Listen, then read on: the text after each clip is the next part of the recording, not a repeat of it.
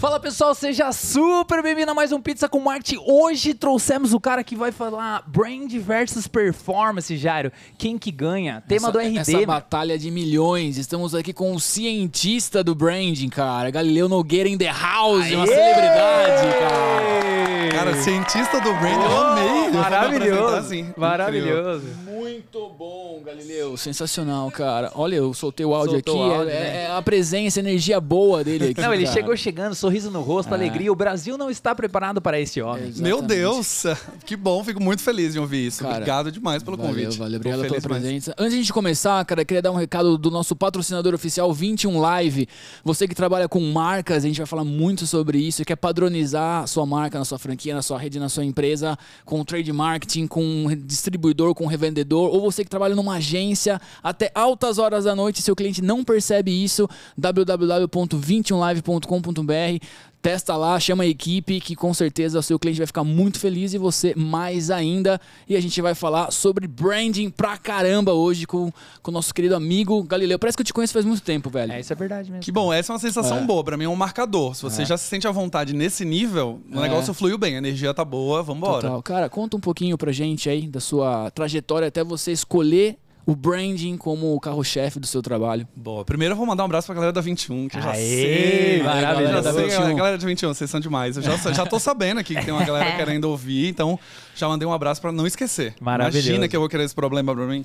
Sensacional, meu. Bom, primeiro, obrigado pelo convite. É, eu, já, eu falei que eu acompanhava o Pizza, né? Já tem um tempo. Valeu. Eu acompanhei o Gambetta quando ele veio aqui. Que legal, ah, que legal. Cara. O Gambetta foi um dos amigos da internet também Show. que eu fiz ao longo do caminho. Uhum. E aí, quando eu vi que ele veio aqui, eu falei, vou ficar seguindo aqui pra uhum. ficar de olho nos meninos. E estou aqui agora. Então, que loucura, meu. Que legal. obrigado, feliz. obrigado. Obrigado pelo convite. Bom, Inclusive, ele vem aqui de novo. Ele vem de é, novo. Então, já soube que vai ter uma temporada nova, né? É. Não, e ele vem. Agora ele é um cara internacional. É, ele vem do é Canadá. Canadá. Ele Exato, vem fazer uma é, entrevista aqui ao vivo.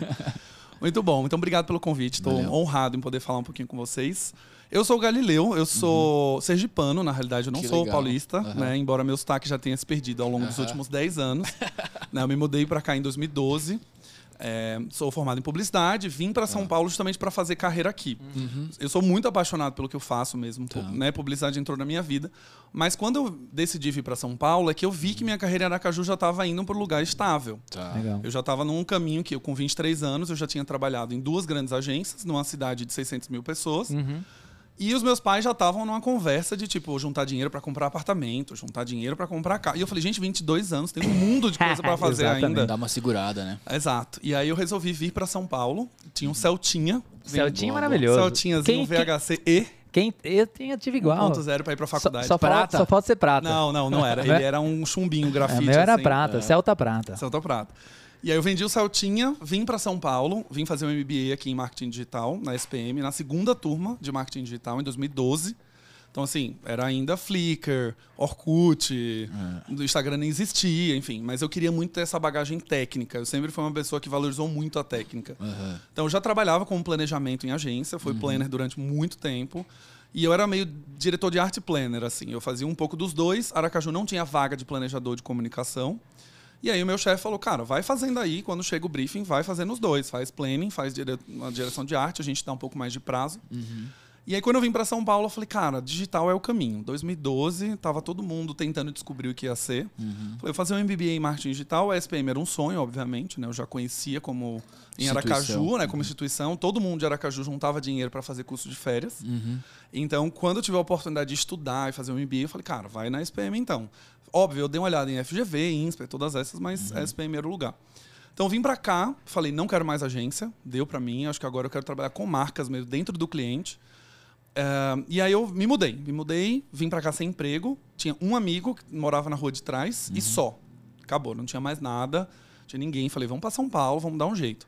Começo sempre traumático, né? Cidade gigantesca, você não conhece ninguém. Sexta-feira à noite chegou, o que, é que você faz? Uhum. Você não conhece ninguém. Mas eu nunca tive problema também de sair fazendo as coisas na caruda. Então, Eu tava sem trabalhar, fiquei três meses sem trabalhar aqui em São Paulo, mandando um currículo, tentando entender a vida aqui. Mas sempre fui muito carudo. Então, assim, na SPM, ah, vai ter aulão com o professor. Bora! Vai ter curso do não sei quem lá gratuito. Vamos, eu tava lá o tempo inteiro. Terminava a palestra, cara, parabéns, essa palestra foi demais. Me dá seu contato, queria tirar umas dúvidas. E foi. Eu falei, vamos embora, eu tenho que fazer esse dinheiro valer. Animal, mesmo. 35 mil reais, né, de pós-graduação. A gente Porra. tem que fazer esse dinheiro Naquela valer. época ainda era uma puta grana. Era uma né? grana. Ah. Foi o meu Celtinha, que foi vintão, né? Eu ainda tinha uma graninha guardada ali. Falei, vamos embora, meus pais mandando uma grana. Então eu me mudei para São Paulo em 2012, ou seja, já são 10 anos. Esse ano fez 10 anos que eu tô em São Paulo.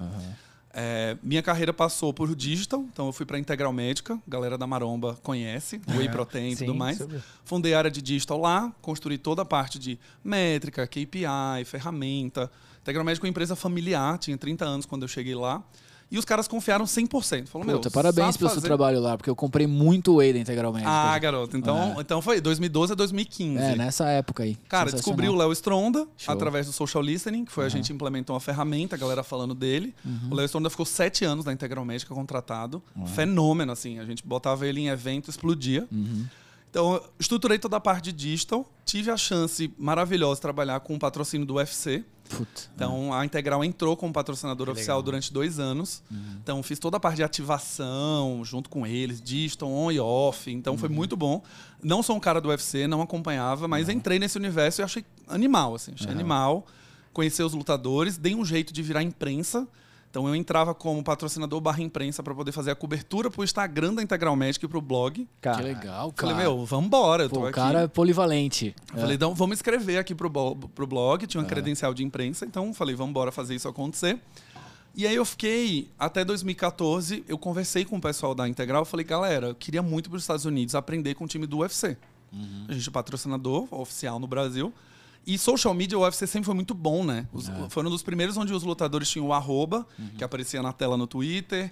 Eles faziam muita cobertura de evento. E eu acho o UFC uma marca muito bem construída sensacional. por um negócio que, em teoria, ele tinha tudo para não ser muito bem visto, mas eles conseguiram tornar um negócio legal. E aí falei com meu chefe, minha chefe na época, falei, cara, queria ir para os Estados Unidos, me deixa ficar um dia em Las Vegas com a galera do UFC que vai ser bom. E aí o presidente da empresa ouviu e falou, cara, vamos tentar fazer acontecer, conversando, conversando, mas enfim, não deu certo. Mas ele falou, cara, ao invés de você ir para Las Vegas ficar um dia, por que que você não vai para os Estados Unidos estudar? Ficar lá, em São Francisco. O negócio tá efervescendo lá em 2014. Porra. Vai para São. Francisco. Eu falei, então vamos embora. Eu tinha uma grana guardada para poder fazer um movimento. Eu morava num flat aqui em São Paulo. Então eu falei, bom, vou entregar o flat, guardar tudo na casa de amigo, que aí eu economizo três meses de aluguel. Vou para lá, vou fazer uma proposta da Integral pagar metade e o resto eu me banco. Foda-se, vou dar um jeito aí, o que, que vai acontecer? Cheguei no meu chefe, minha chefe falou: corre, faz isso rápido, porque senão o bonde vai passar. Dia seguinte, eu tava com a planilha inteira já na mão. Cara, cara, a gente vai pagar. Falei, então vamos embora, tchau. Fui para os Estados Unidos, fiquei três meses estudando na Califórnia, em São Francisco. Ah, digital marketing, que eu queria saber como os americanos fazem, né? Que tem toda aquela questão de organização, os caras são super movidos à performance. Voltei para o Brasil para tentar abrir o e-commerce da Integral Médica na época, uma confusão. Mas enfim, no final não deu certo. E aí comecei a cuidar de marca ali. Eu comecei a cuidar de. Depois eu fui promovido. Comecei a cu- cuidar de uma marca chamada Darkness, que era uma marca específica para fisiculturista. Tinha uma linguagem visual extremamente caveira, corrente, a galera Mais suja, agressiva, mais assim. agressiva, a galera treinando em academia enferrujada, etc. E aí foi onde eu comecei a ser picado ali pelo universo de construção de marca. A bem da verdade, é que eu sempre gostei de marca. Porque pra mim era muito surreal ouvir as pessoas tatuando uma marca, por exemplo. Ou as pessoas serem fãs de uma marca. É. Falei, cara, o que que foi construído pra levar uma pessoa a amar uma marca? E eu sempre gostei. Quando eu trabalhei na ponta, eu comecei a ver. Eu falei, cara, construir marca é um negócio do imaginário. É, Os fisiculturistas tinham um negócio, assim, sobre o amor ao esporte, o amor ao fisiculturismo, o amor às empresas, às marcas, os patrocinadores. Cara, tem um negócio legal aí. E aí tinha todo o cuidado, né? Então você tinha o cuidado do lugar que você ia fazer o evento, do stand que você ia ativar, do brinde que você ia dar, dos atletas que você ia levar, como ia ser o social media, como ia ser o site, como ia ser o blog. E aí começa meu universo de branding para ser picadinho ali e ficar trabalhando muito com isso. De lá eu saí e fui para Philips, eu queria muito trabalhar em multinacional. Eu tinha um ideal na minha cabeça nordestina vira-lata que ser bem sucedido era trabalhar numa multinacional. Nordestina vira-lata foi Mas maravilhoso. é, porque assim, esse é o sentimento, É né? muito bom. Quando você aí. sai do Nordeste e vem para São Paulo, o primeiro pensamento que você tem é: a galera de lá é muito boa, É uma galera que vai ser difícil bater. Sim. Eles estudaram na FAP, na SPM. Eu estudei na universidade local, que ninguém conhece. A gente, a gente é do interior também, é a minha sensação. Cara, vezes, e né? aí tem um lado bom disso. É. Pra quem realmente quer fazer o negócio acontecer, a gente se vira nos mil. É, estudo e compra livre, vai, faz Entrega curso. flat, deixa as coisas na casa dos amigos, aquela É coisa isso, toda. eu falei, cara, tem que fazer o negócio acontecer. Né? E aí, quando eu vim pra cá, que deu, veio a proposta da Philips, eu falei, cara, o negócio. É, eu não sei, meu pai falava muito isso, né? Ser bem sucedido é trabalhar no multinacional, falar inglês e ter uma equipe grande. Esse era o meu sonho. Os três pilares. Falei, cara, é o meu sonho. Assim, no dia que eu chegar nisso, minha carreira tá maravilhosa. Da E aí a Philips me chamou pra cuidar de marketing de produto. Cuidar da parte de TVs e tudo mais. Falei, vamos embora. Multinacional, já tô check. Eu não tenho uma equipe grande, mas já tô no multinacional, vou falar inglês. Já fiz dois dos três. Aham. Cara, trabalhei na Philips um ano e meio cuidando de TV e monitor. Na verdade, a Philips foi no Brasil é um licenciamento, né? Ela é uma empresa chinesa que faz LED, produz painel de LED, sob o nome da marca Philips e sobre a marca OC. Lá foi muito legal, tive uma oportunidade muito bacana de construir marca com o pessoal da Holanda, Europa. Galera enlouquecidamente boa em branding, assim, tipo, manual de marketing 350 páginas. Caraca. Tinha coisas do tipo, como a, a- a tampa do negócio tem que estar aparecendo na câmera. Assim, Era nesse nível de detalhe, e aí você vai ver a marca bem sucedida globalmente por isso. Então, eu fiquei um ano e meio lá, trabalhei com o lançamento de AOC também, que era a marca própria, o mercado gamer e tudo mais, foi ótimo, também fiz umas coisas. E aí veio uma proposta para ir para Oracle. Aí eu falei, agora eu cheguei na- no, no sonho da. Tô no topo. Tô no Tô no topo. topo, tô na Oracle, uma das né, top 5 empresas americanas globais, gigantescas. Eu ia ser gerente sênior de comunicação, cuidando de Brasil e América Latina. Falei, pô, cheguei animal, maravilha. Vamos embora. Tava um ano e pouco na Philips, não era nem pra sair. Mas pra mim foi aquela coisa do bonde. O bonde abriu a porta, eu entrei e fui. Cara, foi muito legal. Oracle empresão. E uma das coisas que mais me marcava era, nas marcas mais valiosas do mundo, o ranking, a Oracle ficava em 17. Todas as outras, antes da Oracle, eram Nike, Dior, Chanel. Porra. E eu- o que, que a Oracle tá fazendo ali? De bens de consumo ali, né? Pois é, e uma marca B2B, né? Então eu falei, cara, quero descobrir qual que é o segredo do negócio. E é uma marca muito sólida, muito, muito focada em qualidade de serviço, ela, os servidores nunca foram hackeados. Tem toda uma história de atributo ali bacana. A Oracle foi um lugar que eu aprendi muito, viajei muito também para todos os eventos, e fui muito para México, e Colômbia, Argentina, né? Mas foi um dos lugares que mais me consumiu a vida também. Né? A gente tinha uma frase lá que é: a Oracle te dá o quanto ela te tira também. Então, assim, tinha uma hora que eu falei, porra, eu cheguei no meu sonho, mas, cara, tá custando minha vida aqui no negócio, né? Tipo, quem tá vendo de fora é muito legal. Quando eu falo assim, ah, eu fui pro México três vezes esse mês. Ah, que delícia, ficou em hotel. Cara, mas três vezes aí, voltar, bater, voltar, Hotel, voltar. escritório, acabou, né? Oi. Não, e assim, e o, e o trâmite, né? Pegar um avião, ir lá, fazer uma reunião, voltar. É. Cara, só isso aqui de arruma mala, desfaz mala, faz reunião, volta. Né, né. Então, assim, foi muito legal, mas lá foi um lugar para eu olhar e falar: não é o meu sonho trabalhar em multinacional, não é o meu sonho ter equipe grande, não é o meu sonho falar inglês. Esse sonho foi de alguém, mas não é o meu. O meu era de fato fazer um trabalho legal, de consistência, que eu pudesse construir marca e que eu, que eu fosse ouvido nas estruturas que eu trabalhava. Na hora que eu tinha dois mil funcionários, imagina, eu era só mais um menino que fazia o e-book, que ia no e-mail e vambora. em- Embora fosse gerente sênior e tudo, tudo mais. E aí eu fiz um movimento inverso de carreira, que era sair de empresa grande para empresa pequena. Então eu saí da Oracle, fiquei 40 dias, falei, cara, não sei para onde eu vou, vou pedir demissão, vou descobrir o que, que eu faço.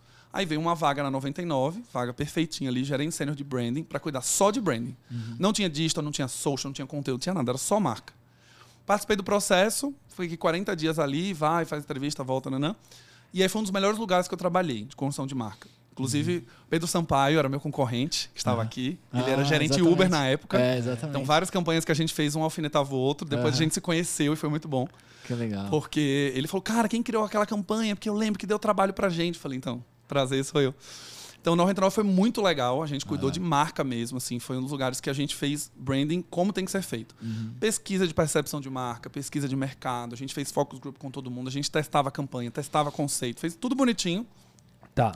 Fiquei um ano e meio lá. Foi bom. Mas peraí, vamos dar uma pausa aí. Que você tá, Uma pausa. Você tá, Tô acelerado. Você tá, você tá, você ligou a quinta marcha e tá, você tá igual eu, Ele é um cara. cara comunicativo. Ele, ele é É, maravilhoso. então, mas é que você falou pra contar a Ele- trajetória. não, ele é- não, mas, mas ele é maravilhoso. O povo aqui mandando um monte de mensagem já. Ah, tá muito bombando bom, as tá muito bom. Aqui, várias mensagens pra você. Mas é o seguinte, vamos parar nessa parte da 99. Vamos fazer um, um, um step. Um hiato, um, um é um hiato. Um hiato, pô, simples, maravilhoso. O que que acontece? Cara, quando a gente fala de brand, e aí serve pro cara que tem um cachorro quente, o cara que tem um churrasquinho, a- uma empresa gigantesca, uma multinacional, ele é muito abstrato. E aí você entrou lá na 99 e a frase que você usou assim, puta, lá a gente fez brand de fato, de verdade. Cara, conta um pouquinho para deixar um pouquinho mais, tipo, palpável. O que, que é fazer um brand de verdade? O que, que você viveu lá na 99? O que, que você olhava?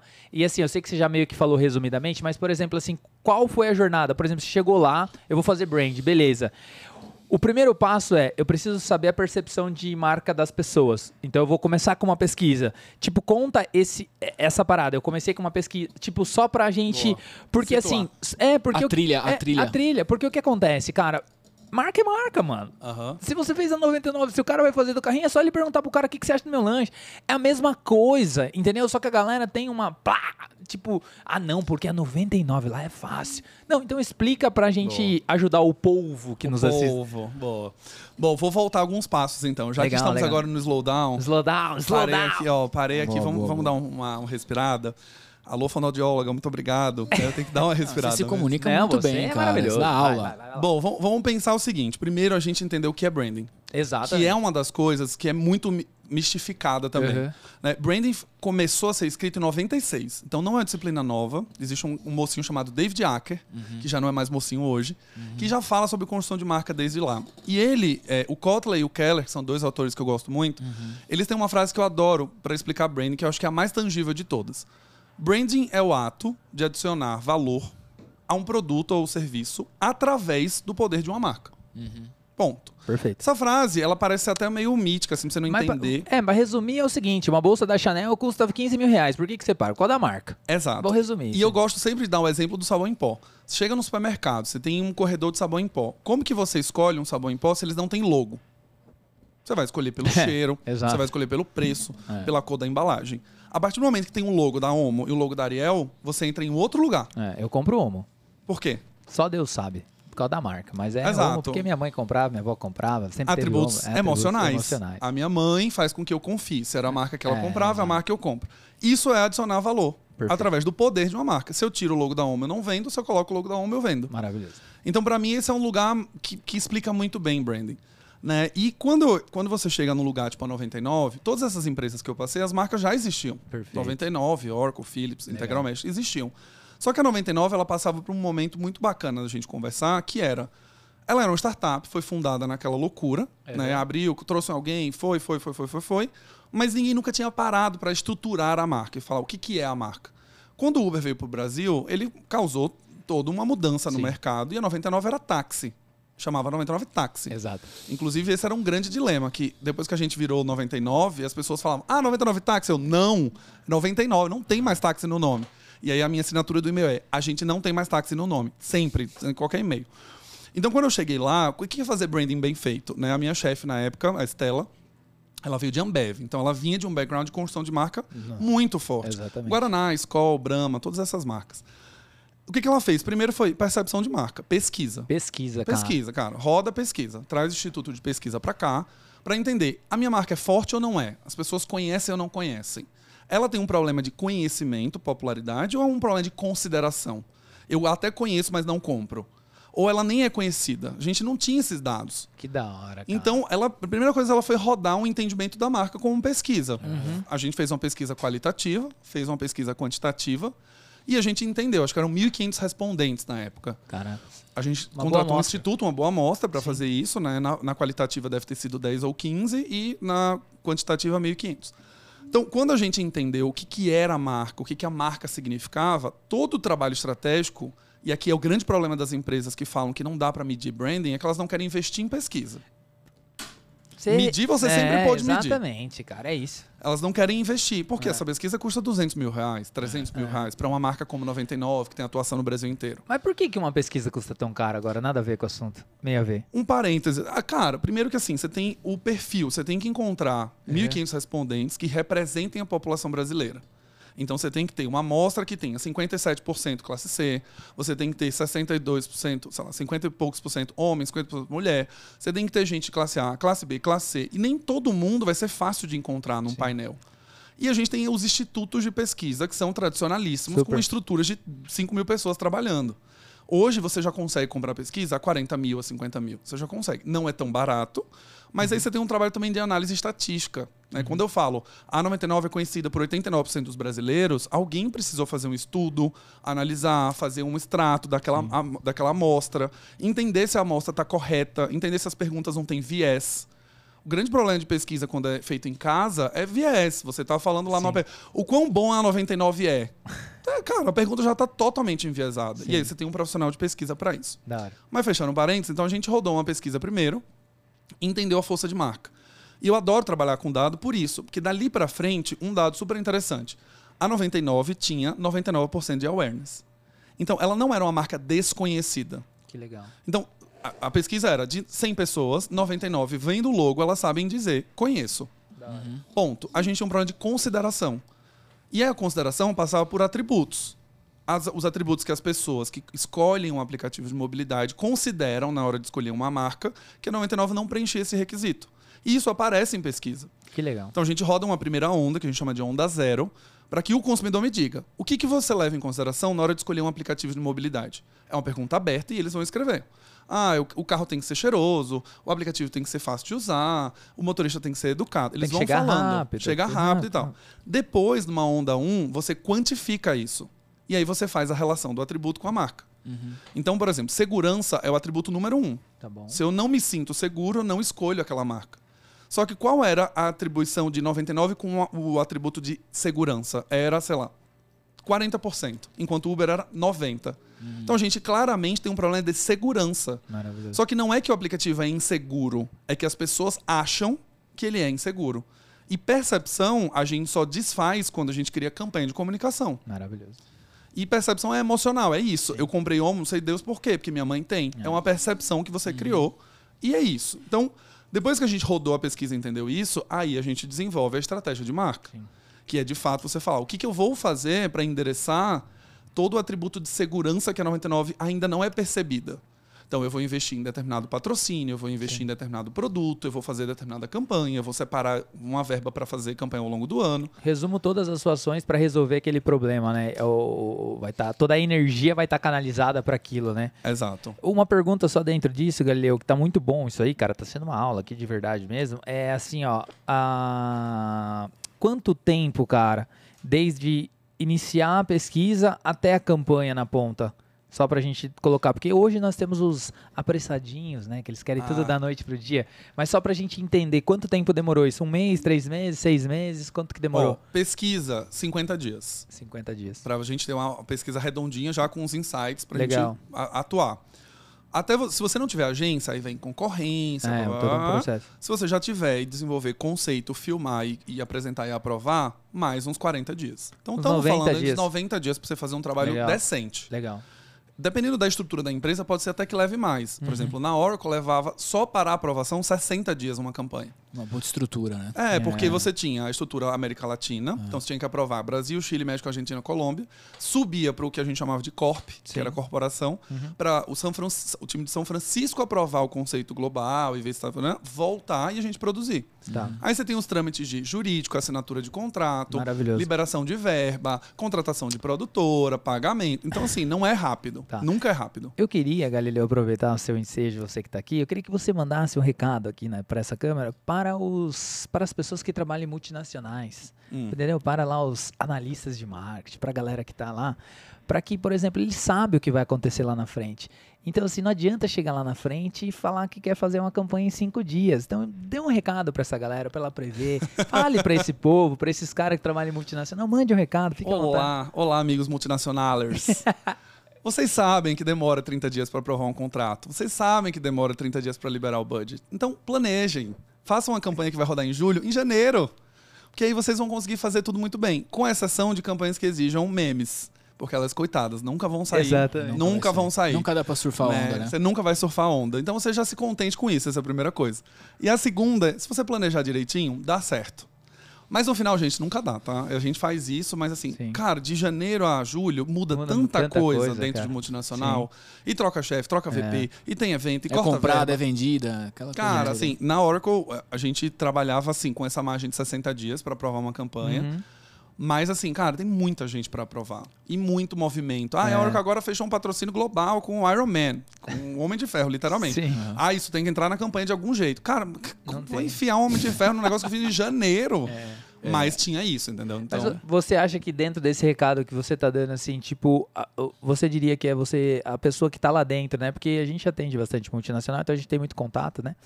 E é o, o profissional que tá lá dentro, é ele se contentar mesmo, assim, tipo, cara, eu sei que isso aqui é possível, isso aqui não é possível. Que dica que você daria? Olha, se contentar nunca é uma palavra boa, né? Porque. Mas assim, a multinacional te leva, em alguns aspectos, a você se conformar. Conformar, boa. É, quando é varejo, por exemplo, julho sempre vai ser férias, dezembro sempre vai ser Natal, É, janeiro sempre vai ser verão. Então você consegue minimamente planejar. Você sabe que o Natal é sempre 25, né? Então você consegue. Em B2B é mais difícil, mas no varejo você consegue se planejar. Quando a gente vê essas travas muito grandes para meme, meme é um negócio que multinacional é muito difícil. é. E a gente, né, quando consegue fazer, vira a marca Tia Zona. Você tá falando do meme do sanduíche issue depois de dois anos que o negócio aconteceu, porque você só conseguiu aprovar agora. Então, assim, eu me conformaria em escolher as suas batalhas. Eu prefiro ter uma campanha bem estruturada, com alcance legal, construção de marca, e abrir mão do meme, do que eu ter que fazer um meme, mas uma campanha meio mal feita para poder burlar um monte de processo. Maravilhoso. A gente vai aprendendo ao longo do caminho. assim. Super. Quando você vai trabalhando em multinacional, você vai vendo, cara, será que eu não deixo então, sei lá, uma, uma PO já aberta dentro da agência para quando eu aprovar, ele já liberar o dinheiro já tá lá. Da Só hora. que aí tem o compliance. Então na Oracle, por exemplo, eu não podia ter uma PO aberta em branco. Eu tinha que ter uma verba muito difícil. alocada. Então eu ia ser feito, visto como no compliant. Então eu já ia tomar uma multa lá dentro. Então assim, cada empresa vai ter um trâmite, mas é muito difícil você conseguir pegar uma, um timing principalmente em marcas que são muito respeitadas, elas têm muito medo de serem canceladas, principalmente agora.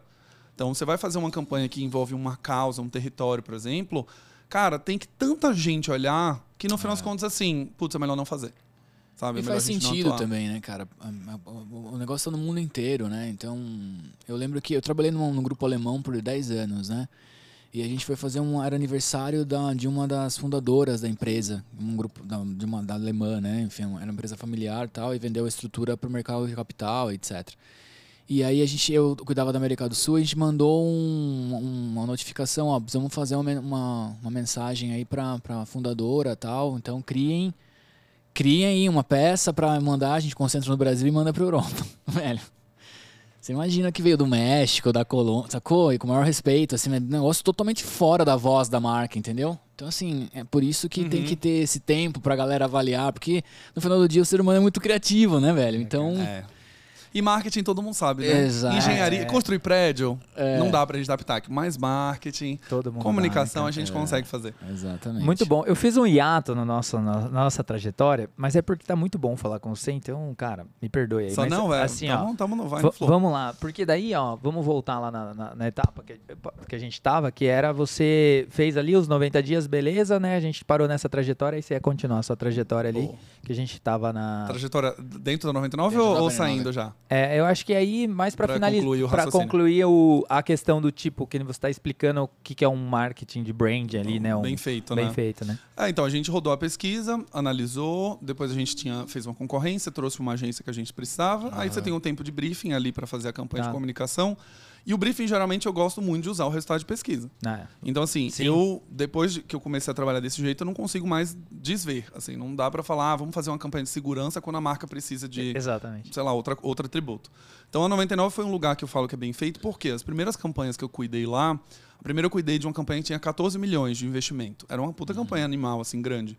E a gente tinha uma campanha que, como a marca tinha um problema de consideração, a campanha ela girava em torno de um conceito chamado recalcula, economiza, vai de 99. Então, ela endereça o problema que a marca tem, é considerar. As pessoas conhecem, mas não consideram. E aí os filmes, eles todos falavam sobre os problemas que a marca tinha, que a gente já tinha visto em pesquisa. Então, assim, ah, eu não confio na marca. Então, você tinha um filme para falar de confiança. Tá. Ah, um amigo meu te- é, fala que essa marca é mais cara. Então, vamos ter um filme falando de preço. Ah, a gente tem agora um outro filme falando de qualidade, um outro filme falando de rapidez. Então, os filmes foram construídos com base em dado. E a gente tinha as metas em cima de pesquisa. Legal. Então, eu preciso construir 20 pontos de atributo de segurança para a marca até dezembro. Por isso que é bonito a história de mensuração de branding, porque você até, inclusive, consegue desenhar a meta para o seu time. Então a gente vai ter que construir 20 pontos de consideração de marca até janeiro de 2025.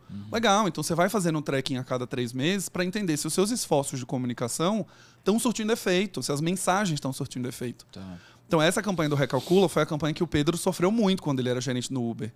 Porque a gente fez essa campanha do Recalcula e a frase era: a gente fez uma pesquisa também com a base de motorista e a gente descobriu que 80% dos motoristas que dirigem na 99 dirigem no Uber também. Então, a, a lógica da campanha era: se o carro é o mesmo e o motorista também, por que pagar mais caro? Ponto. Então, esse era um ponto. E a gente bateu nisso em todas as campanhas. Se o carro é o mesmo motorista também, por que pagar mais caro? Nesse momento que a gente rodou o primeiro tracking de marca, a, prime- a gente viu que a, a consideração aumentou. A gente falou, opa, peraí. As pessoas achavam que a gente era mais caro, e na verdade era, né, a gente tinha um preço 15% mais barato. E a gente questionava a questão de qualidade, porque se o motorista é um e, um, num e na outra, não muda absolutamente nada. Só que a campanha era uma campanha de quebra de hábito, porque a marca é líder de categoria, então era, vamos sair de uma balada. O- e aí a gente fazia um filme que era, não, chama o outro, chama 99. Se o carro é o mesmo motorista também, por que pagar mais caro? Cara, o Jonathan acabou de comentar aqui, por tempos eu acabei usando 99 por isso mesmo, por causa da campanha do Recalcula. Boa. Boa, Boa. Essa campanha. campanha, Ó, é, essa campanha até um brilhinho aqui, ó, um brilhinho no olho. Essa campanha particularmente ela, ela me toca muito porque como a gente viu o dado, criou o briefing e mandou a campanha e o conceito foi muito vencedor quando a gente testou, a gente viu as pessoas querendo de fato fazer a troca. Essa campanha virou uma campanha nacional, então a gente fez no Brasil inteiro, as regionais cada um ativou do seu jeito. E na época a gente viu o Uber perder share de mercado. Que legal. Então, na época, a 99 fazia 500 mil corridas por dia, é, ao longo do Brasil inteiro. Em seis meses de campanha, a gente viu sair de 500 mil para 3 milhões de corridas por dia. Que legal. Uau. E a campanha do Recalcula era bem isso, de, de fazer as pessoas reconsiderarem, Sim. sempre. Então, quando, a gente, quando eu conheci o Pedro agora, sei lá, seis meses atrás, ele falou, cara, na, no nosso tracking de pesquisa, a gente estava tomando pau de vocês. Porque as pessoas começaram a reconsiderar. Elas realmente não tinham entendido. Porque era um hábito tão automático de pedir Uber, pedir Uber, pedir Uber, que quando vocês começaram a questionar as pessoas, elas abriram e viram que era mais barato mesmo. E tinha a mesma qualidade. Na época, a gente virou uma rixa. Então, o time do Pedro, né, na época, o time do Uber, mandou a gente tirar essa campanha. Então, o Conar entrou, a gente teve que derrubar, a gente não podia mais usar a frase. Se o carro é o mesmo motorista também. A gente recorreu em primeira instância, ganhou, a gente voltou com a campanha. Que loucura. Cara, e aí virou, desse, dali Nossa. pra frente era só guerrinha. Então o Uber fez uma campanha, uma vez que eram dois personagens, um vestido de amarelo, um vestido de preto, e eles eram uma batalha de rap, eles duelavam, a gente claramente sabia que era Sim. 99. Então, cara, ficou uma delícia do ponto de vista de marca, foi Sim. muito bom batalhar, mas foi muito bom ver uma campanha na ponta gerar negócio mesmo. Que era coisa que também branding é intangível, é longo prazo. Não, a gente viu ali na frente. Sim. Mas a gente veio com uma campanha que era baseada em dado. A gente não fez um achismo na nossa cabeça. Em paralelo, a gente rodava uma campanha de segurança também. Sim. Que eram as pessoas ainda tinham um certo receio. Mas, cara, assim, eu acho, você falou da rixa, né? Me, me vem muito o McDonald's e Uhum. Burger King, né? A mesma, a mesma comparação ali e tal. E tem um filme, cara, se eu não me engano, que é o. é, Pegando Fogo lá. É o de um cozinheiro lá, que um, um cozinheiro compete com outro da estrela Michelin. Eu não lembro exatamente o nome do filme. Mas assim, e tem uma cena que ela é, ela é icônica no meu ponto de vista em termos de marca, né? Porque o que que acontece? É Pegando Fogo, eu acho o nome do filme. E esse cozinheiro, ele é muito louco, assim. Ele, é- ele quer a estrela Michelin de todo jeito, tal, tal, tal, tal, tal. E ele concorre com outro cara. E aí um dia ele fica bêbado tal, ele vai no restaurante do outro, que eles sempre brigam. E aí o cara fala pra ele assim, eu preciso de você. Porque o seu excelente, tipo, aquilo que você Me busca me eleva a, a eu me desafiar, porque sem você eu seria, eu não seria quem eu sou hoje. E é uma cena, cara, icônica, ele tá chapado. Porra, é muito legal. Ah, vou procurar. Então, quando você conta né, essa, essa parada, me veio muito clara essa cena e veio muito clara a questão do, do, do Burger King com o McDonald's, né? Porque essa, essa briga, vamos colocar saudável, né? Porque você se desafia, né, cara? E assim, eu, eu não sei como era lá, não tava lá, mas eu imagino o seu time motivado, né? A motivação de todo mundo. Pô, meu, a gente precisa ganhar. Pô, é Uber ali. Tem um sal, tem uma pimenta, faz sentido? Isso eu tô ficando muito maluco aí. Não, fa- faz sentido. E até porque, assim, o nível de competição que a gente entrou é, a, gente, a gente brincava, né? Você, eu não gosto de usar termo em inglês, mas é isso. Uhum. A gente tinha o líder da categoria e você, você tinha o follower, que era a pessoa que ficava só fazendo o que o líder faz. Uhum. E a gente queria trocar de posição para ser o challenger, que é o segundo lugar que desafia o primeiro. É, bom, Então, isso existia um movimento também de mudança dentro da empresa. Então, Cultural. sabe, na parte de segurança, por exemplo. A 99 foi o primeiro aplicativo que instalou câmera dentro do carro, câmera de vídeo.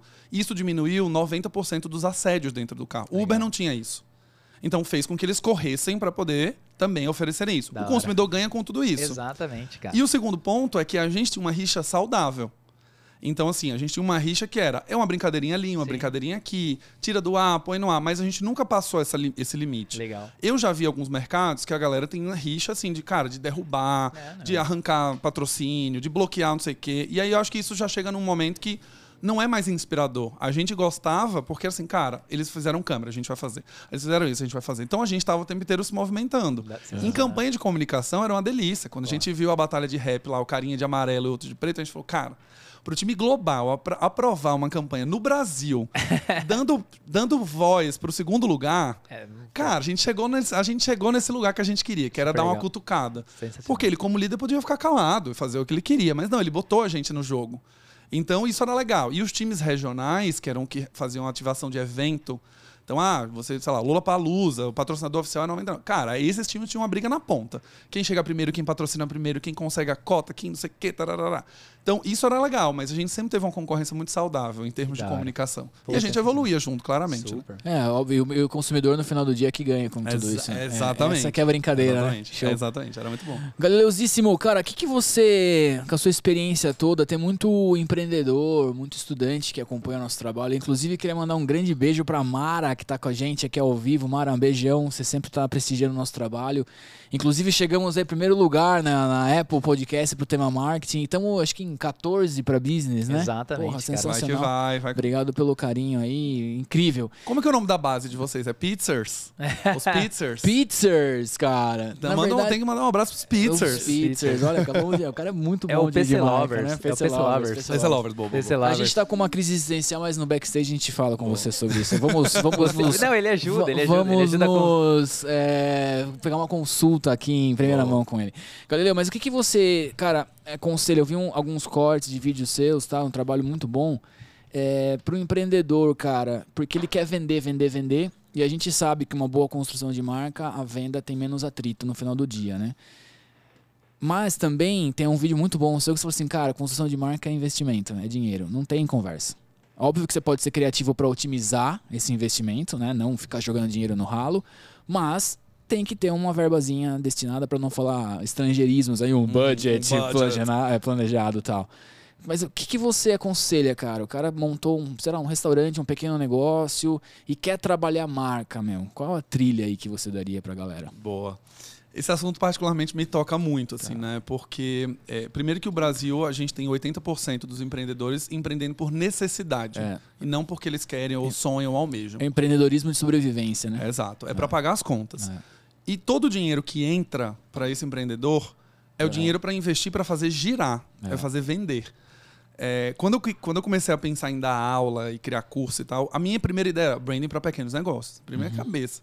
Cara, mas você conversa com o empreendedor, a última coisa que ele quer fazer é branding quando ele tem mil reais. É. Ele quer comprar o bolo, fazer o bolo, vender e amanhã ter 1.500. É isso. Ele não vai pegar 500 e pagar um logo, um design, vai pagar um redator. Ele não vai fazer isso. Uhum. Isso é natural também da sobrevivência. Você está ali com dinheiro contado. Então, branding nunca vai ser a prioridade. O que eu geralmente converso e eu aconselho é que se você pensar num longo prazo, é, quando você vai empreender, né? Ah, eu quero abrir uma loja de roupa. Cara, quantas lojas de roupa tem no Brasil? Ah, 100 mil lojas. O que, que você vai conseguir ser diferente das pessoas? E essa pergunta mata 90% das empresas. Que é, o que, que você é diferente do seu vizinho? Ah, nada. Então por que, que você vai abrir uma empresa? E aí eu falo, bom, então você minimamente tem que ter alguma marca que faça algum impacto nas pessoas. Ou você vai ter uma marca que o seu posicionamento é ter um atendimento muito diferente. Ou você vai ser uma marca que vai ter muito cuidado manual, de você escrever, mostrar a cartinha de quem fez a costureira que fez. irará. Porque assim você vai gerar margem de lucro. Isso é uma das coisas que os empreendedores não entendem muito. Quando você vende um brigadeiro a 3 reais e você tem um monte de gente vendendo a 3 reais, cara, o sabor ele nunca vai ser um atributo para você. Mas se o seu brigadeiro ele vem numa caixa legal, que pode ser presenteável, que você consegue cobrar seis, você já está no lucro. É. Só que você só vai fazer isso com investimento em marca. Porque sabor não é diferencial para ninguém. é, qualidade do material não é. e- só que quando você conversa com o empreendedor, essas são sempre as respostas. Eu atendo muita, muita empresa na consultoria. Já atendi cosmético, já atendi é, artista. Qual que é a diferença? Ah, eu canto bem. Parabéns por fazer o mínimo, né, do que as pessoas esperam. Cosmético, ah, meus produtos são muito bons, dão resultado, muito legal. Mas o que, que você tem mais para oferecer? E aí, geralmente entram os propósitos, as causas de marca, ou entram também diferenciais em produto. Cara, tem uma tecnologia exclusiva que ninguém no Brasil tem. Beleza, aí você começa eh, desenhando. Então, meu conselho sempre é, cara, você não tem dinheiro, mas junte pelo menos uma grana no- ao longo das suas vendas ali no começo, para que pelo menos em um ano você comece a pensar em marca. Você começa a ir criando pelo menos uma embalagem mais, mais bacana. Se você tem um ponto, fazer uma arquitetura mais legal, ter uma experiência ali de serviço. Esses dias eu estava pensando sobre isso. Qual foi a última vez que uma marca nos surpreendeu? Eu não lembro, cara. É. Qual foi a vez que eu cheguei em casa e tinha um presente da Mastercard? Porque eu gasto milhões no cartão de crédito. Não tem, cara. É. Não tem. E aí você pega o Nubank, que manda uns adesivinhos pra você, você já acha maravilhoso. Exatamente. Que ninguém tá fazendo. E é um adesivo, às vezes. É uma- um porta-celular. então, Cara- eu aconselho o empreendedor juntar uma graninha, pelo menos 20, 30% do seu orçamento, para daqui a um ano, não digo no começo da empresa, mas daqui a um ano, um ano e meio, ele já tem um pensamento de evolução de, cara, agora eu preciso ter uma marca legal, agora eu preciso ter uma fachada legal, agora eu preciso ter um presente legal para quando as pessoas comprarem acima de 500 reais. Agora eu preciso fazer uma promo bacana, eu preciso fazer um post com influenciador. Porque a margem é o que vai definir no final É. do dia. Cara, vender um brigadeiro, um brigadeiro gourmet hoje custar 18 reais uma caixa com seis brigadeiros, cara, é um negócio que assim, você não consegue fazer se não for marca. Porque Exato. o resto é tudo igual. É. Não é o Exatamente. chocolate suíço que custa isso. E assim, pra pegar o seu. amarrar essa sua história, se você quiser depois assistir o nosso episódio com o Daniel, que chama Enrolado e Granulado. Ah, é legal, vou ver. Ele, ele tem uma marca de brigadeiro, chama Enrolado e Granulado. E, cara, é assim. Tudo dele é especial. Ele fez tudo pensando em marketing. Ele era do marketing, ele era da área financeira. Ele trabalhava em escritório, trabalhou Faria lá, Lima total. Faria Lima total. Ele largou tudo pra trabalhar. E um dos pilares dele que ele investiu foi tudo em marca. Legal. O cara fez o casamento da Tatá. É uma puta história. Vale super a pena pra você que tá aí que quer entender um Boa. pouquinho de marca. Vê qual que é o episódio pra gente, É. por favor. E assim, vale muito, a, vale muito a pena. E, cara, pra, pra, além de falar do Brigadeiro, você falou do, do Nubank, mandar uns adesivos, etc e tal. É, a mala direta, hoje em dia, a galera esqueceu um pouquinho da mala direta. A galera esqueceu um pouquinho do físico, porque se conectou muito no digital e aí esqueceu muito. E aí você falou assim, né? Ah, quando foi uma última vez que uma marca te surpreendeu? Uma vez eu tive um problema, acho que foi 2019, eu tive um problema no servidor. A gente tem uns, vários servidores lá, um deles tava na HostGator. E eu tive um problema no servidor, eu liguei desesperado pro cara, falei, meu, eu liguei não, né? Mas entrei no chat lá, pelo amor de Deus, meu, eu fiz uma merda aqui, meti um comando e deletei tudo e preciso de ajuda, lá, lá, o cara super me ajudou, a gente recuperou, blá, blá, blá, blá. Passadas-se duas semanas, ele mandou pra mim uma carta escrita de punho. Cara, assim, em termos de experiência de marca, não teve como. Então, a hora que você falou, o meu olho fez assim, ó. Eu- o meu cérebro buscou, né? Meu olho foi, pum, buscou, pá, HostGator. Porque foi um momento de desespero e, e escrito, né? Não foi uma carta digitada. Aham. Então, assim, E um texto padrão. um texto padrão, né? E ele mandou, acho que veio o negocinho, se não veio, veio um, um, um dragãozinho também, que é o, O logo, o né? loginho deles lá, tá, o mascotinho dele. Então, assim, cara, puta experiência de marca. Então, assim, eu acho que as empresas, às vezes, elas estão tão também pegando gancho, às vezes estão focadas no digital, que às vezes, cara, uma carta que você mande, um negócio que você vai gastar ali, cara, cinco reais, que é um papel impresso, com, com envio, com um negocinho um pouquinho mais detalhado, você conecta as pessoas, né? Então faz todo sentido isso que você tá colocando. Não, total, cara. Eu vi esse vídeo que eu comecei a, na- dentro da pergunta aí, que a gente começou a bater um papo, do que você falou, e a gente sempre fala pra cliente isso, que premium é premium, né? E a hora que eu vi esse vídeo, eu falei assim, pô, que legal, ele tá falando a me- a mesma mensagem aí, né? Tipo, ah, você quer ter um- uma, uma comunicação premium com um budget, né? Com orçamento. Conta um pouquinho pro pessoal, né? Você fala muito de uma bolsa, da Chanel, por exemplo, lá custa, sei lá, 30 pau, mas ela faz um evento no Louvre, né? Muito Boa. legal esse corte seu aí, cara. Vou, vou falar um pouquinho desse, É. desse caso que eu acho. E eu posso trazer para uma realidade que não é de marca de luxo, porque é fácil até dar exemplo, né? Mas nesse vídeo eu falei muito sobre. né, você, você vê a Chanel vender uma bolsa por 20 mil reais e você imagina que ela lucra 18 mil. Né? Que no final os dois mil ali é só para construção, o tecido, o couro, lá, lá, lá, e o resto é tudo água, lucro. luz, tal, é. Exato, o resto é tudo lucro. E quando a gente vai olhar a construção para que a Chanel seja a Chanel, É. você tem o desfile no Louvre, você tem, sei lá, um milhão de camélias, que são as flores da marca que vão estar atrás do palco. É. Aí você tem o Kanye West fazendo o show de abertura. Aí você tem as 50 maiores blogueiras no mundo fazendo a cobertura de evento na primeira fila. E tudo isso é muito caro. É. Né? Então, assim, a gente até come- comenta nesse corte. Quando a Chanel vai te convidar para o desfile, não vai chegar um envelopinho impresso. Exato. Cara, vai chegar uma carta escrita à mão do cara do ateliê na França, mas aí vai vir numa caixa envernizada, emoldurada, que aí vai vir com o perfume do. Cara, essa caixa custou 300 euros, 500 euros para chegar na sua casa. É. E aí você vai fazer isso vezes 200 pessoas, vezes 500 pessoas. Então a construção de percepção. É, eu, eu falo nesse corte, né? a- primeiro eu construo a percepção, depois as pessoas compram a percepção. Uhum. Não tem como elas me acharem premium se eu não construir a percepção. É. Então, a gente se engana achando que ela- a Chanel lucra 18 mil reais numa bolsa de 20, quando a gente começa a fazer essas contas. Quanto custa para fechar o Louvre, para fazer um desfile? Quanto custa para trazer todo mundo de primeira classe? Porque você não pode trazer a galera na econômica. Quanto custa trazer todo mundo do mundo inteiro? Não é só de Nova York para ir para Paris. Você vai trazer gente do Brasil, você vai trazer gente da Ásia. Quanto custa você patrocinar um, um artista do K-pop para ficar ser exclusivo da sua marca? E tudo isso é uma grana violenta. E é uma grana violenta para você construir um preço violento também. Né? Então, quando a gente traz o universo do dia a dia, eu, eu digo isso aos meus alunos, né, no curso do BDP lá. Eu, por exemplo, fui criar o curso. Não tinha nenhum curso de branding e tal. Olhei e falei, cara, tem um monte de curso na internet, mas não do jeito que eu acho que tem que ser feito. Cara, a primeira vez que eu decidi dar aula e criar o curso online, eu fui para um estúdio. Gravar com 4K, gravar com. nananã. Tinha seis pessoas na equipe. Eu gastei 30 mil reais para gravar o curso inteiro todo mundo que eu conversei desse mercado, de infoprodutor, lá, lá, cara, faz no seu computador mesmo, faz na sua casa, chama, chama um videomaker e grava no improviso. Eu falei, cara, não, eu dou aula disso. Não tem como. Mas, cara, 30 mil reais e eu não sabia se de fato ia virar, se não ia, se ia comprar, se não ia.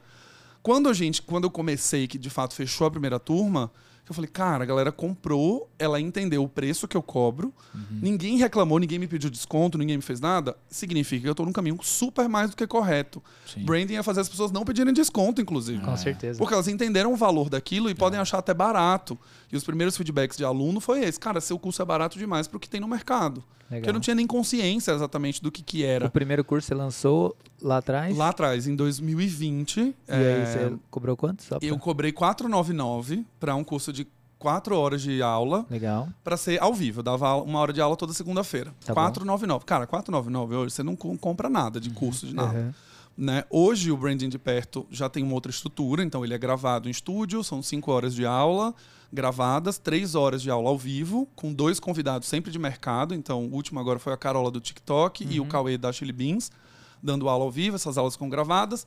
Tem premiação para os melhores alunos, tem toda uma história. Hoje ele custa 1.200. Legal. Então, se você olha uma trajetória de dois anos de um produto, que, óbvio, o produto evoluiu junto, Com mas certeza. saiu de 499 para 1, 1,200. Então, a gente, e assim, não é que teve uma discussão de, ah, eu perdi aluno ao longo do caminho, Sim. a galera não quis mais pagar esse valor. Pelo contrário, o que eu tenho ouvi- ouvido ainda que ainda está muito barato, Sim. que as pessoas estavam dispostas a pagar mais. E quando o aluno vem me dizer isso, eu falo, cara, se o aluno está dizendo que ele pagaria mais, então ótimo. Super. Tá, eu acho que a marca está bem construída. Mas voltando, por exemplo, todos os alunos que se matriculavam recebiam uma caixa de boas-vindas. Que legal. Num curso digital. Não era um PDF de boas-vindas, era uma caixa que tinha um caderno, um bloco, Que uma legal. carta escrita à mão. Só dos 499, duzentão já foi. Já foi. Cara, e assim, Duzentão já foi. Eu contratei uma, uma mentora para fazer justamente o produto comigo e ela falava assim: você é maluco. Como que você dá uma caixa que. Cara, você mandar um Sedex pra uma. Sei lá, É, tinha um menino de Roraima. 70 reais de isso Sedex. aí. eu falei: percepção de qualidade. É isso. Se amanhã eu quero cobrar 1.200, eu preciso construir agora.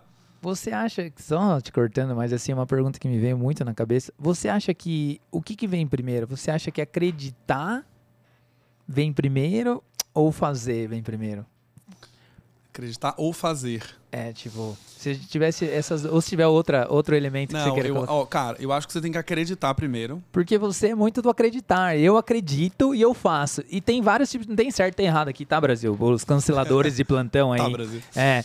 Mas assim, eu acho que, cara, porque você é do acreditar. Tipo, eu acredito nisso e eu pago pra ver isso.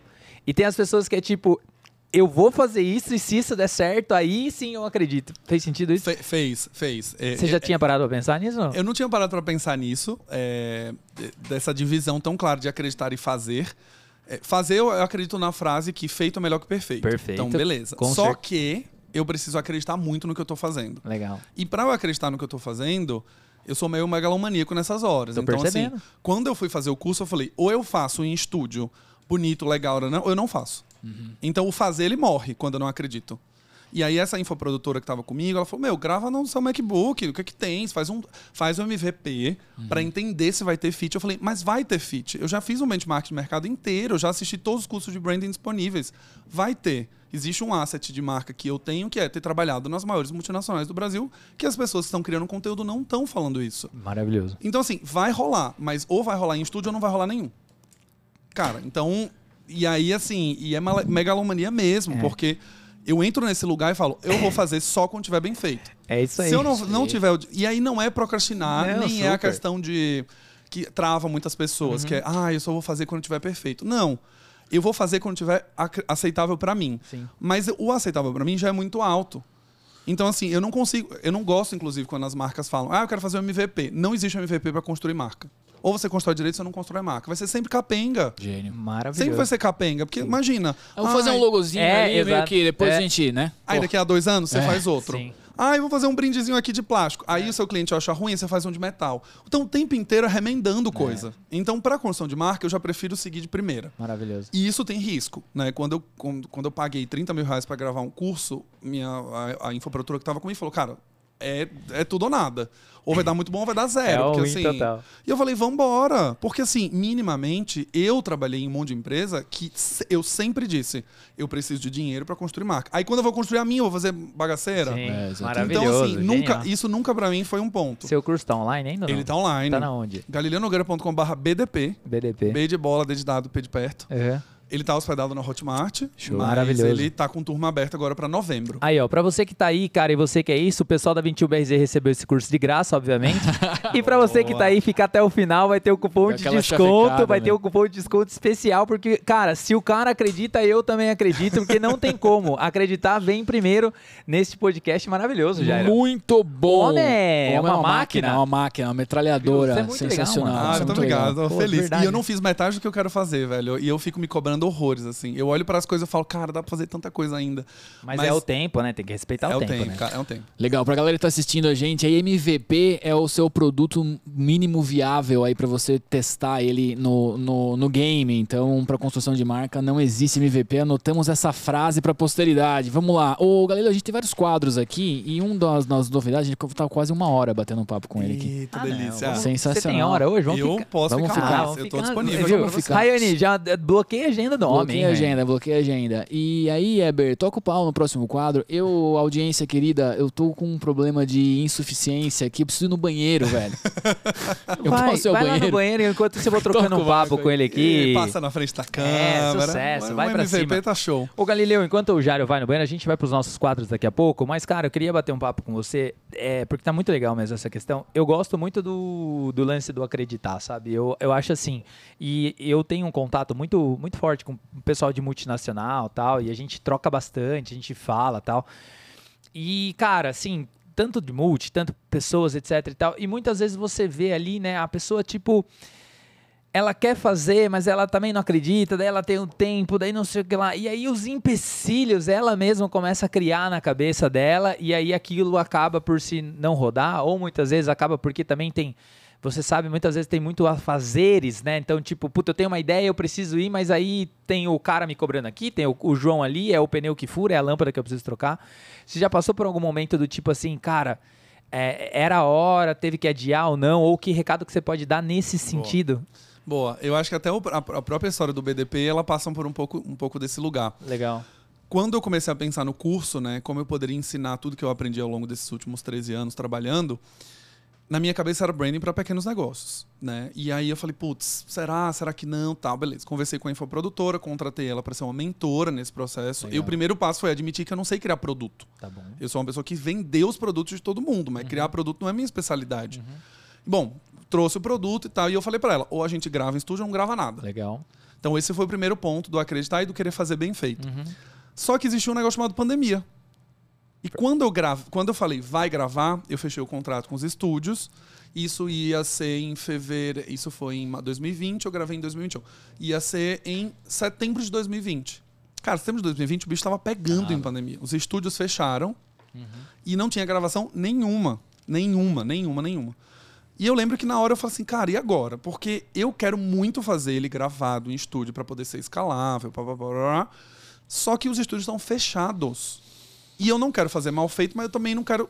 E eu fiquei naquele dilema. Eu falei, e agora? Porque assim, né, eu preciso fazer o negócio acontecer. E eu lembro que um dos dias eu tava em casa e falei assim, cara, primeiro de tudo, finanças. Eu tenho que olhar pro. Eu não vou esperar É o mundo ficar melhor Exato. para poder, de fato, começar. O dinheiro vai acabar se eu não fizer o negócio. Né? Então eu falei, putz, aí agora a gente entra pro segundo plano, que é como eu posso fazer, então, o melhor dentro desse cenário. Então eu não posso mais para um estúdio gravar. Vai ser arriscado trazer um videomaker para cá ou qualquer coisa do tipo. Então eu vou fazer aula online, via Zoom, Meets, o que seja. E eu vou ali, é esse jeito. O curso tinha um formato gravado e agora vai ter que mudar radicalmente para um formato ao vivo. Legal. Então, eu mudei. Simplesmente falei, cara, não vou fazer mais gravado até a gente poder ter a liberação de gravação. Era uma coisa que eu não abria mão. Ah, traz um videomaker para sua casa, todo mundo usa máscara. Falei, cara, não, vamos fazer ao vivo, eu na minha casa, as pessoas na casa delas. Elas querem estudar. Então, eu tive que mudar a direção muito rápido. Eu olhei para meu orçamento e falei, vai acabar o dinheiro daqui a pouco. E eu tô com o produto pronto, os slides prontos, as aulas prontas, e eu vou ficar esperando um momento para poder gravar. Legal. E aí é onde entra o fazer. Legal. Tá. É o feito melhor que perfeito. Então eu falei, vamos fazer desse jeito. É o que dá para fazer agora. Dentro do cenário, né? Dentro dentro do do cenário, cenário. atual. Então, primeira turma eu abri no improviso, não tinha material de comunicação, não tinha nada. Eu simplesmente fiz um stories falando, vou dar aula, quem quer? Manda DM. Pff, 10 pessoas. Fizemos a primeira turma, fizemos a segunda turma. Quando chegou na terceira, aí isso já era no finalzinho de, no comecinho de 2021, que já estava mais flexível, já estava reabrindo. A turma 3 já tinha 60 alunos. Que legal, meu. E aí eu falei, putz, agora sim, agora começou do jeito que eu gosto. Começou gravado, com a turma legal, todo mundo interessado, já conhece um produto, etc, etc. Olhando para trás, ter feito ao vivo foi a melhor coisa. Uhum. Porque eu, eu fiz a turma 1 e 2 como, quase como um piloto. Exato. Fez eu um peguei MVP todos os ali, feedbacks né? e no final das contas eu gravei com tudo pronto. É, e melhorou também o produto, com E certeza. melhorei né? o produto ao longo do caminho. E, e assim, eu não sei se você percebe isso, mas às vezes fazer ao vivo, ele é mais fácil na primeira vez. Eu não sei se você teve isso. Porque, cara, é tipo assim, vamos gravar um vídeo. Aí enrola. Agora, pô, aperta o play. Vai. Tudo flui. Tem uma licença poética no ao vivo. Igual estamos agora, acabei de ir pro banheiro. Já é um exemplo natural. Exatamente, entendeu? é. parece besteira, mas eu não sei se. Porque você, já, Sim, você já é um comunicador nato, né? Então, às vezes, você fazer o ao vivo ali pra lançar. A gente tem um projeto lá na gente chamado Open House, né? E o Jairo aqui, o sonhador, o maior, um dos maiores sonhadores do Brasil, tá aqui, que você tem o prazer de conhecer. Tamo e, game, cara, e game. ele começou com a ideia, né? Precisamos fazer um projeto, pá, pá, pá, pá, ajudar a comunidade, etc e tal, lá, lá. E, cara, vamos, vamos fazer um. Vamos abrir a porta da agência para receber os estudantes, quem quiser vir, pra gente dar aula, trocar uma ideia, bater um papo, mas não para ser palestra, né? Sim. Vir aqui. Olha, Uma- de fato, sou- uma contribuição para a sociedade. Perfeito. E aí, cara, o nosso primeiro episódio é, foi marketing. Foi Profissio- profissional do futuro. Profissional do Tinha futuro. 14 pessoas. 14 pessoas. Metade era da agência. É, E uma menina da Alemanha que eu trabalhava no multinacional tava lá, ela não entendeu porra nenhuma, então tinha Mas- cinco pessoas, na verdade. Mas ela foi. E, cara, o projeto hoje, né? ele- Depois ele virou um sucesso. Então, eu acho que tem. É, é como se fosse mesmo ali um. Você é um alquimista, né? Um pouquinho de tudo, você vai colocando os elementos ali, mas tem que ter um pouquinho da fé, um pouquinho do acreditar, um pouquinho do propósito, bate tudo e vamos pra cima. É, Eu acho que é o equilíbrio disso, É o né? equilíbrio, é. Porque quando você acredita muito, mas você não se estrutura pra isso, cara, vai dar errado, Uhum. É. né? Quando você quer muito fazer, mas faz tudo meio bagunçado também, só porque você acredita, É. né? E, e é, o, é o oposto da síndrome do impostor. Que é quando você acha que tá foda, que tá incrível, tá tudo, e não tá. É né? Então eu sempre quis me cercar de pessoas ao meu redor pra falar, tá bom, não tá. É, até porque você contratou alguém, né, cara? Sim. Você chegou a, a querer fazer um cursinho do Érico Rocha? Chegou nesse... Deus me livre, eu corro, eu fujo. Eu, ó, tudo que tem fórmula de lançamento, É. sete gatilhos pra vender, tudo eu fujo, tudo. E toda a equipe que trabalha comigo hoje, eu sempre falo, começou a trabalhar comigo. Não sou infoprodutor, Legal. não sou digital products, eu sou uma pessoa que trabalhou no mercado, Legal. que resolveu gravar um curso e vender na internet. Ponto. Ponto. Eu não tenho formulinha e cópia agressiva do não sei o que lá. Não. Eu tenho a verdade minha Cara, e eu vou Não. pela minha verdade. E eu vim da publicidade. Sim. Então, publicidade o que, que é? Criar anúncio para que as pessoas de fato se interessem e comprem. Mas eu não vou ficar usando recursos. Olha, nesse episódio eu não vou te contar tudo. É. Porque lá no final, tá, porra, vai estudar, entendeu? Não fica. E assim, eu, eu- ah, os gatilhos eles funcionam Sim. super bem. Ele, É. ele- a- a- o neurolinguístico a gente já aprendeu Sim. isso. Viés cognitivo tá na gente. Mas no, no final virou um pacote de pão É. que todo mundo tira um negocinho e fala, e põe aqui um negocinho que funciona. E não é. E, de novo, eu trabalho com construção de marca. O tempo inteiro eu tô para construir hora. percepção de qualidade, construir segurança, confiança. E eu tô falando do sonho de outras pessoas que pegaram 1.200 reais e querem ser profissionais de branding daqui a um ano. E, cara, é muito ruim eu chegar no final e ficar fazendo um monte de gatilho para as pessoas saírem frustradas do negócio. Gatilhos de hipérbole, né? Que você, ah, não, isso, isso aqui você só vai. Não vou usar. Então, essa foi uma premissa que eu sempre usei. Tanto que, se você olha hoje no BDP, eu quase não faço tráfego pago, eu não uso nenhum gatilho de cópia, assim, "Ó, você está perdendo, 10 coisas que a sua marca não tem. Não tem isso. É, é simplesmente, cara, você gosta do conteúdo que eu crio? Você gosta da forma como eu explico? Legal. Vai ter um curso gravado. É. Seja E é bem-vindo. muito louco porque a verdade, ela. puf, ela, ela, né, de uma certa forma, ela. A verdade é, vos libertará. exatamente. Liberta sempre. Cara, eu não sei se já era por onde ele vai, mas assim, eu quero. Tenho duas perguntas curiosas que me veio na cabeça, que não tem nada a ver com o assunto, mas Boa. me veio na cabeça. A primeira pergunta, eu vou voltar lá na 99, é que veio na minha cabeça três vezes, eu não perguntei. Vocês cogitaram algum dia mudar, sair do amarelo, porque, porque o amarelo conectava com táxi ou nada a ver?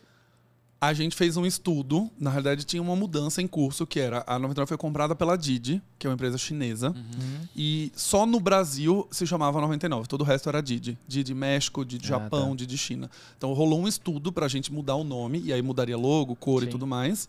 É, mas a gente nunca estudou sair do amarelo. O amarelo tem uma associação muito engraçada. É, as pessoas associam a táxi, mas pelo imaginário americano da coisa. Porque táxi no Brasil não é Ah, necessariamente verdade. amarelo Cara, né? Você legal. tem táxi no Rio amarelo, mas táxi Sim. em São Paulo é branco. Mas as pessoas ligam ao táxi É por americano, né? filmes, né? Do caso do filme. Mas o nome, é, eu, eu, eu briguei muito lá dentro pra gente fazer uma campanha pra dizer que a gente não é só mais táxi. Legal. e aí não só- rolou verba, não, né? pra- não me liberaram mas pra só, fazer Só isso. uma curiosidade que me veio aqui. Eu falei, Mas não, cara, não. precisava te perguntar isso.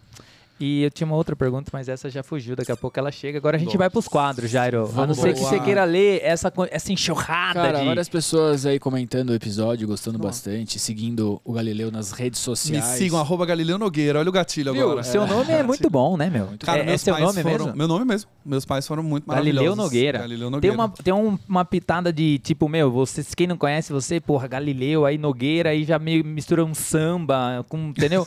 com um historiador. Tipo, ele tem um lance, assim. Tem. Referência do cara, ele vai pro samba primeiro. É, porque é, É, o Galerão Nogueira, pô. o aqui, Nogueira ó. do- ele vai Eduardo tocar Nogueira, aqui. né? Ele vai tocar Diego aqui. Nogueira. Diego né? Nogueira, né? Sim. Diogo Certo. Nogueira. Diogo Nogueira, Diogo Inclusive é meu arquirrival, porque eu sou um dos maiores fãs vivos da Paula Oliveira que existe aqui, mas tamo junto aí, vamos pra cima. Ô Galileu, é o seguinte, cara, eu nem sei que quadro que é agora, mas é da Copa do Mundo, provavelmente a gente Vamos da Copa pro- do Mundo primeiro? A gente tá fazendo um bolão da Copa, velho. Ih, você É. é a pior pessoa, mas vamos Não. Tamo vamos lá. junto, tamo junto, eu também. É o Inclusive, o, meu pai ganhou uma vez um bolão sem saber nada. Ele ganhou um bolão da família, tipo uma parada, tipo 8 mil reais, assim, tá ligado? Tá vendo? Enfim, Bom, então vamos lá. É o aqui, novo- Aqui ganhou o quê? É, Ah, a gente não sabe a ainda, gente mas vai, a gente vai- a gente vai mandar um, um, um presente. É, Um presente. Surpresa. A gente vai lá. Fiquem até o final pra descobrir. qual é Não, o não, não. Esse, esse não tem mesmo. A gente vai inventar depois. Mas vamos lá. É o quadro Copa do Mundo. São duas perguntas, tá?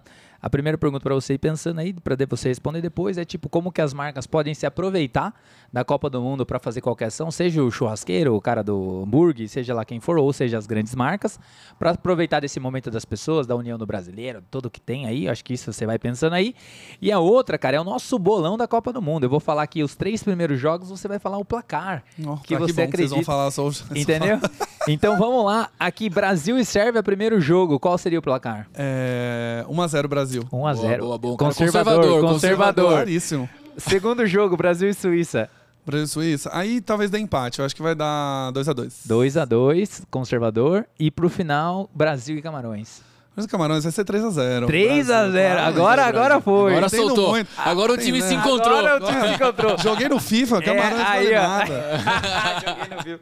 É, é que, na verdade, o primeiro jogo eles estavam se conhecendo, o segundo já estava mais entrosado, É o terceiro foi sucesso. Maravilhoso. Galeu, esse é o quadro Copa do Mundo e agora a pergunta, cara, como que é você, no seu ponto de vista, como que as marcas podem se aproveitar? As pessoas, no, no geral, os empresários aí, seja por necessidade, você falou muitas vezes de, de- tentou atender os pequenos, né? Então, Pra todo mundo aí, na- no seu ponto de vista, tá? Boa, gente, ramo de bares, né? Aham. Assistir jogos, primeira coisa, é um negócio que vai rolar muito, principalmente pós-pandemia. Todo, Todo mundo, mundo- quer assistir jogo num lugar que não é quer. na sua própria casa. É. E assim, o erro mais clássico, não ter estrutura, né? Não se organizar pra isso. Então, assim, ah, eu quero assistir um jogo no barzinho tal. Cara, ele já podia estar vendendo pacote fechado do ingresso do dia, open bar, né? Você acha que deve fechar? Cara, eu acho.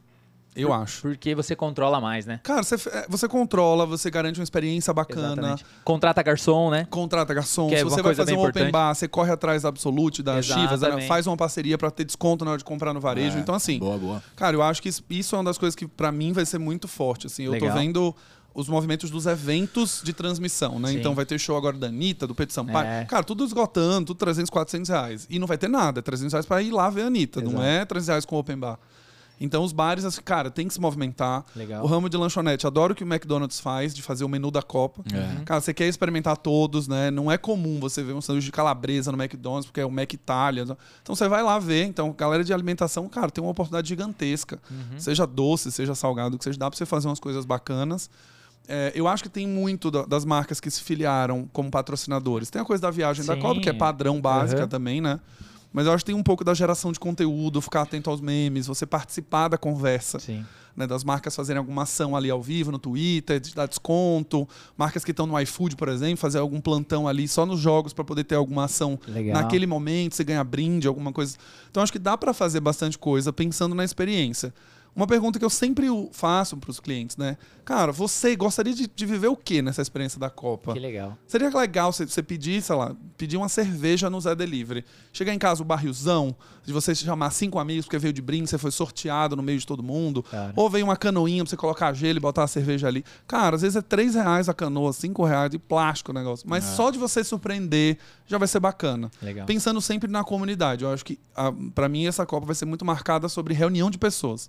Na casa de amigo, em bar, É. saindo pra assistir junto. Então, tudo que você puder fazer pra aumentar essa conexão, vambora. Show. Seja brinde, seja o que for. Inclusive a Thaís da, da Zé Delivery vem aqui com a gente, né, Rai? Novembro, né? Boa. Sensacional. Já fica uma dica aí, Thaís, que o Galileu Zé deu Delivery você. confirmado no Big Brother 23. É verdade mesmo. Vai ter, tô, tal. tô curioso pra ver. E Americanas Mercado não tá mais. Agora é É Carrefour. Carrefour. É, eles fecharam agora, né? Tô curioso. Fecharam agora. É, vai ser uma loucura isso. aí. A, a pergunta que não quer calar, por que, que a Americanas não continuou? Primeira pergunta. E Uhum. como que o Carrefour conseguiu dar uma blindada É. ali também, né? Porque a Americanas tava indo muito bem. Derrubou o Rap também. O Rap não, o iFood, né? Então o iFood na, na edição 22 já não entrou também. Foi só Americanas. É. Então, Le- Legal, maravilhoso. Cara, estamos estreando ao vivo hoje aqui um mais novo quadro do Pizza com Boa. Marketing, que é um react aqui usando o cérebro do Galileu. Que é o nosso pra- segundo quadro do dia, né, Jairão? Exatamente. É o React com. O convidado, com, Com o. Galileuzíssimo, cara. E aí ele vai comentar um filme que ele trouxe especialmente pra gente falar aí. Galileu, comenta aí pra gente. É, a gente vai soltar aí é, o comercial, né? É da Victoria's Secret, né? é isso. Da Victoria's Secret. Quer, que- querem que eu dê um Vai briefing lá, do vai filme? lá, não. Vai lá, vai lá, vai lá. Eu vou falar pouco do briefing, porque é um Tá. react ao vivo, né? Então, Isso, eu quero lá, ver vocês. Cara, dá um pause primeiro. Dá um pause, dá um pause, dá um pause. Dá um pause aí. Uh, Pausou. Não Aí- olha aí, não olha. Boa, boa. Acabou o filme. Acabou o filme já. É. É, Victoria's Secrets passa por um processo de reposicionamento esse ano. Tá. A marca tem que mudar a sua percepção de imagem. Tá, E ela lança esse filme. tá. A Victoria's Secret já fechou 235 lojas nos Estados Unidos Caraca. nos últimos dois anos. Então a marca tem um problema de negócio também envolvido, não Tá. é só de marca. Tá bom. Vamos ao play. E o- qual que é o ponto aqui? O que, que vocês veem depois, quando vocês assistem isso? Qual a sensação? Tá, vamos lá. Tá? E aí por isso que é um react. Mete aí o play pra Legal, nós ver agora. Se você quiser comentar em cima, pode mandar Não, bala. vou deixar porque vocês ficarem. Nós mudamos. A tradução simultânea é horrorosa aqui, né? Ah, já entendi, eu acho. Já entendi, eu acho. cara. Vamos ver aí. É, Opa, tem mais. parou. Deu bug na Boa, Matrix. boa, vai. Aqui é ao vivo, né? Quem sabe faz ao vivo, a gente tá. Pra quem aí tá online, só clicar aí pra ver o vídeo. Maravilhoso, cara. O que, que eu entendi? E aí, depois você vai falar pra, pra, pra ver aí, o Jairo vai complementar. Mas é o seguinte: na minha cabeça. Na minha cabeça, tá? Então, internet, perdoe. Mas na minha cabeça, a Victoria's Secret ela, ela- ela era algo muito exclusivo, muito tipo das modelos, era algo muito tipo, é, tipo, meu uso Victoria's Secret, eu tenho o corpo perfeito, tal, tal, tal, tal. E aqui é como se ela estivesse reposicionando a marca dela no sentido tipo, cara, a gente é pra todo mundo. E aí não, não tem o corpo ideal, não tem o movimento. Então a gente é- é- ela tá mudando o posicionamento dela. É isso que eu vejo dessa campanha aí. É, cara, era uma peixa, né? Tipo, a modelo da Victoria's Secret e tal, campanhas é, exaltando enfim, A beleza. a beleza no maior estereótipo inatingível do mundo tal. E agora talvez seja uma lance meio que pra surfar uma onda, mas assim, puta, vamos surfar porque todo mundo tá falando disso. Enfim, talvez seja nessa linha. Boa. Vocês falaram dois pontos aqui que pra mim é o que marca esse reposicionamento, né? Nossa, a lingerie das modelos, das Angels, que É, tem um das desfile. Angels, exatamente. Pá, pá, pá. Cadê as Angels aqui? Não tem. Cara, era o principal ativo que a marca construiu É. nos últimos 20 anos. Sim. Todo mundo queria usar as asas das Angels e as meninas tinham sonho de serem É. modelos da Victoria's Secret. E você tinha um atributo de sexy, né? É, Sexiness da marca. Tipo, quem usa Victoria's Secret é sexy. É. Ponto. Isso aqui é sexy? Não. É zero. Então, uma das coisas que mais me chama atenção negativamente para esse case é uma marca pegar uma herança que foi construída por ela e jogar no lixo completamente. Uhum. Ela jogou no lixo. E o atributo de sexy, ele pode ser transformado para mulheres de diversos corpos. Genial, meu. Ele não precisa. A Genial. Angel, elas, todas essas podem ser angels. Exatamente. Mas por que, que você fala Angel é a mulher loira, branca, burananã, e aí Uhum. agora que não dá pra ser mais, eu tiro tudo isso e jogo fora e deixo a galera de bege, nude, branco, preto, cinza. Caraca. Cara, todo mundo sem graça, né? Pasteurizado. É. Que- aí vem o segundo ponto aqui, Uhum. que é mais do mesmo. Aham. Mais do mesmo. Então, pra mim, esse case, ele, ele é muito emblemático, que é você jogar um atributo que a marca demorou muito tempo pra Pra construir, construir. Uhum. e ela simplesmente ignorar ele completamente e até tem um efeito reverso, que é, então só pode ser sexy quando é magra. Quando você é gordinha ou quando você sai do seu peso, você só pode usar nude, bege. Você não pode ser sexy, você não pode usar salto, você tem que estar no fundo cinza, branco. Porque isso não é mais. O sexy é pra outra galera, não é pra vocês. Vocês, não, é, vocês não querem se sentir sexy. Então, esse é um grande problema. E é uma marca que hoje vai pra um lado genérico. Ela cai pra um genérico. Ela não Ela é cai mais pra ser mais de todo mundo, né? mais todo mundo. E se você tirar o logo da Victoria's Secret e colocar o logo da Hope Lingerie, é a mesma Se coisa. colocar da Riachuelo ali, tanto da faz. né? Renner, da Dove. Se você colocar o logo da Dove. que é a gente acabou de estar com o. CEO da, da, da Ogilvy aqui, a gente viu o filme da Dove. Inclusive, você, você sabia disso ou não? Do quê? Que a gente acabou de ver o filme da Dove aqui. Não. Não? Não. É, ah, pô, agora, tá agora na conec- gravação anterior. Na- é, exatamente. Ah, não. Eu vi que tava rolando, mas eu não vi o filme. Caramba, meu, que conexão. É, aqui é conexão. Cara, então. Mas é, é muito louco essa parada, assim, né? Do tipo, a gente obviamente não sabe o que acontece lá, né? O que, que tá rolando, mas assim, tipo, realmente eles pegaram mesmo 20 anos, tudo que eles construíram, e no inconsciente eles estão dizendo isso, né? É. Tipo, é muito louco, né? É, o, pra mim, é, assim, se você olhar duas marcas que tiveram essa mesma trajetória, a Abercrombie, É, e a Victoria's verdade, Secret. verdade. as duas estão indo no caminho mais genérico, diverso inclusive, lá, lá, lá, num discurso em que o diverso inclusive tem que ser mais do mesmo.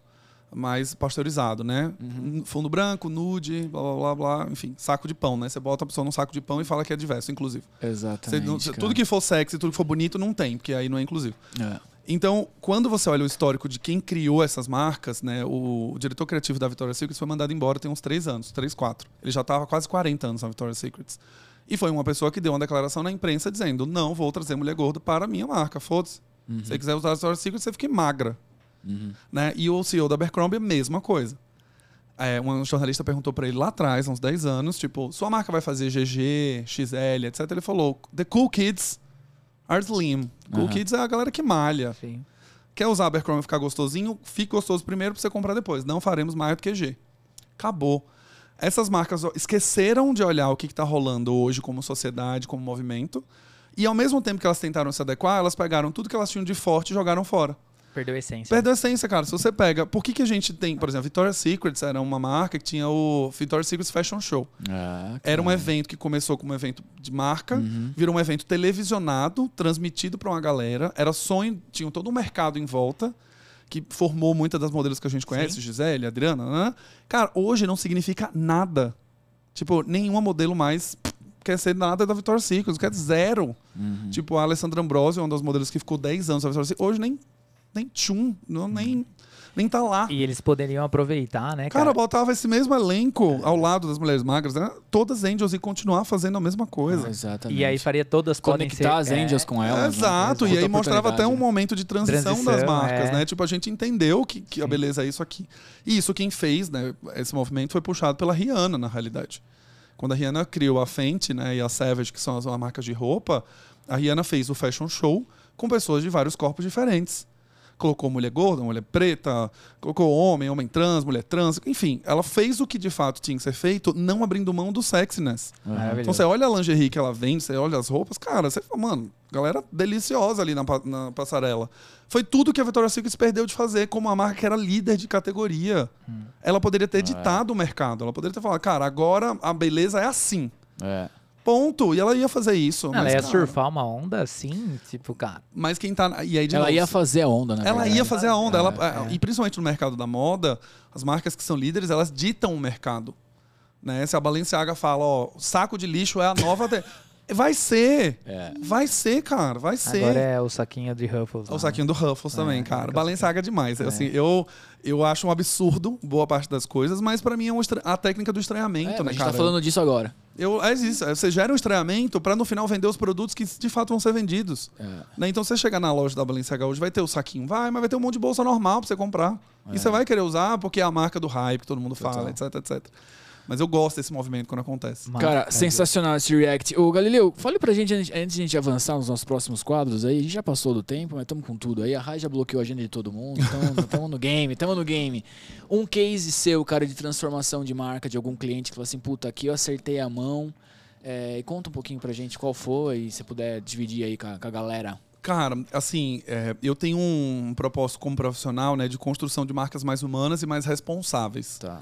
Né? Eu acho que tem um case, dois cases que eu acho legal falar. Um de uma marca que está num processo desse- dessa mudança, que não é uma mudança fácil, e uma marca que de fato entendeu e fez. É, vou começar pelo, pela marca que está num processo, né? Eu conversei com o time da Integral Médica, Tá. que é uma marca que atua dentro do mercado de suplementação, o mercado de treino, academia, musculação, onde o corpo, por exemplo, é algo muito valorizado para esse mercado. Você tem um mercado muito dominado pelo lado machista da coisa, né? E o lado da beleza estética inatingível, geralmente. E você pouco fala sobre diversidade, orientação sexual, diversidade de corpo, etc. E eu fiquei muito feliz de ter começado uma conversa com eles, né, na parte de patrocínio de atleta, deles serem a primeira marca com um, um atleta trans, por exemplo, de fisiculturismo, Tá. que é um lugar muito dominado por um ambiente extremamente tóxico algumas vezes, as mulheres ainda são marginalizadas em alguns aspectos, os homens dominam e tal. E eles estavam muito abertos a ouvirem isso. Do tipo, cara, a gente talvez tenha que bancar essa mudança de mercado, a gente tem que ir atrás. Só que é um mercado que não se movimenta fácil. Não é fácil você achar um atleta trans de fisiculturismo no Brasil. E aí você olha por um contexto histórico, né? Primeiro, quem quer ser atleta, como uma mulher trans que tem uma vida do máximo até 35 anos, que recurso financeiro ela tem para se tornar uma atleta, para malhar e tal, e aí a marca entender isso.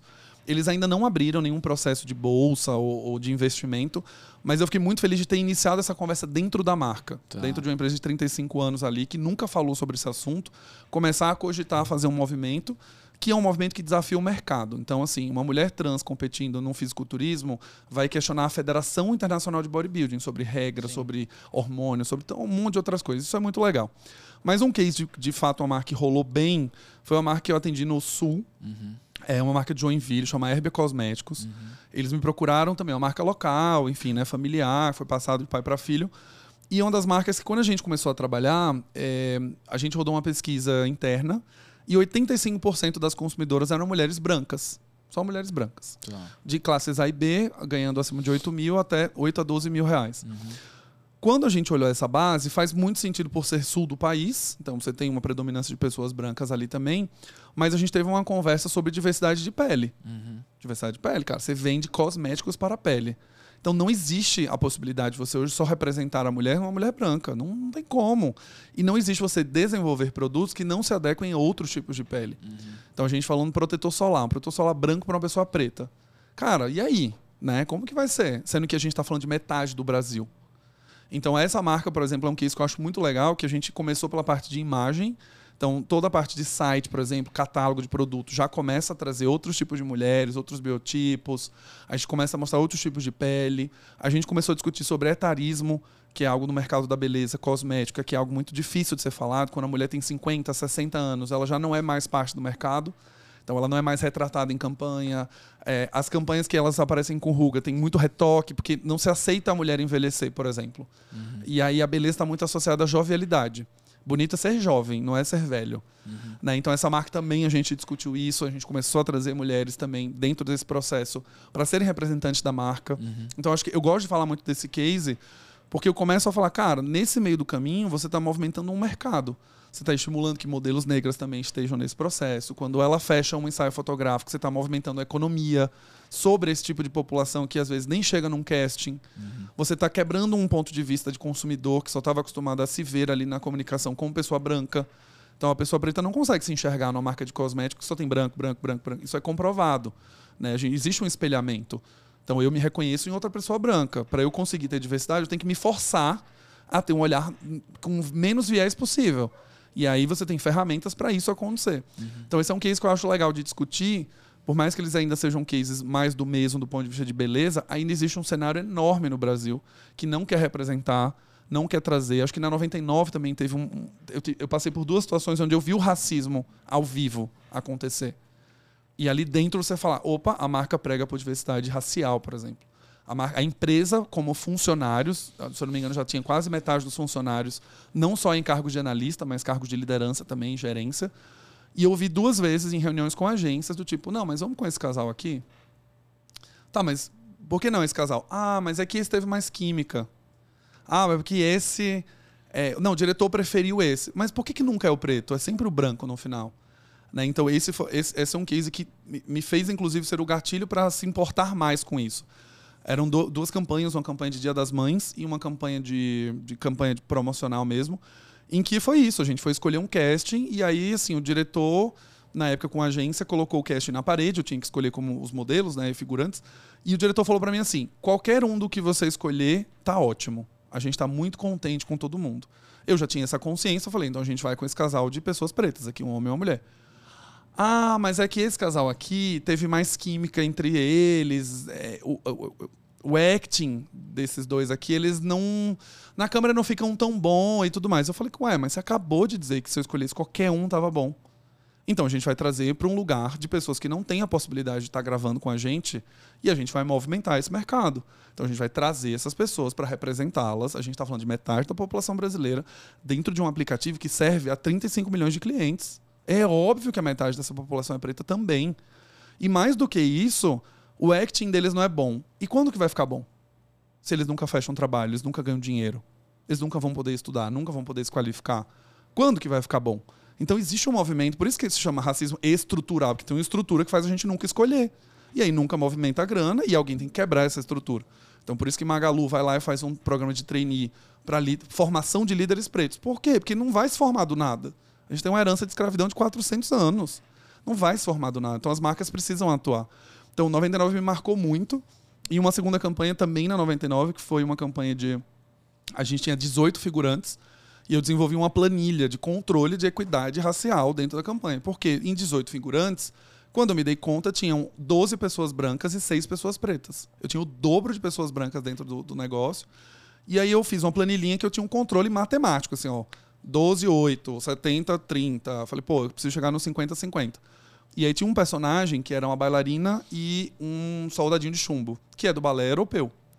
Eu mesmo tinha aprovado o casal, que era uma bailarina loira, branca. né? E aí na hora eu falei, eita, não, peraí, vamos mudar isso aqui. Não, pela, não. E aí eu liguei pra gente e falei, cara, a gente precisa trocar. Mas por que, que você quer trocar? Cara, a gente precisa trazer diversidade. A marca acredita nisso, a empresa acredita nisso, eu acredito nisso, como gerente de marca. Então a gente vai trazer nisso. Cara, mas é que a gente já fechou com a menina. Então, quanto que é a multa? A gente tem verba. Não, mas. Não, não. Falei, cara, não tem essa. E aí não, não tinha negociação. Primeira vez a gente conversou, ah, eu vou ver aqui com o diretor, todo aquele mundo da publicidade. Segunda vez foi tipo, mas por que você realmente precisa que troque? A gente pode trocar outras pessoas. Eu falei, cara, a gente precisa. E aí eu fui num caminho mais educativo, né? Eu falei, não adianta brigar, enfim. Perguntei, o que, que faz uma pessoa ser vista como uma bailarina? Aí a atendimento respondeu, ah, o colã, o tutu, o, a sandália, etc. Eu falei, então, se uma mulher preta estiver vestida com tudo isso, ela é uma bailarina. Bailarina. Aí ficou em silêncio, falou, ah, é, tal. Ah, mas vou ver com o diretor, porque visualmente, não sei. Enfim, aquela conversa da publicidade que a gente já sabe. Na terceira vez, veio a pergunta de novo. Tipo, mas você realmente quer trocar? Mas por que que você quer fazer isso? Aí eu falei, porque eu mando essa porra, o dinheiro é meu e acabou. Pronto, a gente vai trocar. Não adianta conversar, não adianta falar, não adianta dar exemplo, então a gente vai trocar. Então, ah, o dinheiro é meu, eu que vou assinar essa PO, então foda-se, vai trocar sim. E acabou. Pro, ah, a menina vai, ser, vai ter uma multa, vai pagar a multa, então tá bom. Então, são, são cases que eu gosto muito de ver. A gente foi para um filme muito diverso para TV e a gente inverteu todas as posições das duplas conhecidas. Então, era assim: juiz e bandeirinha. Então, o bandeirinha era o homem, tipo, era uma juíza.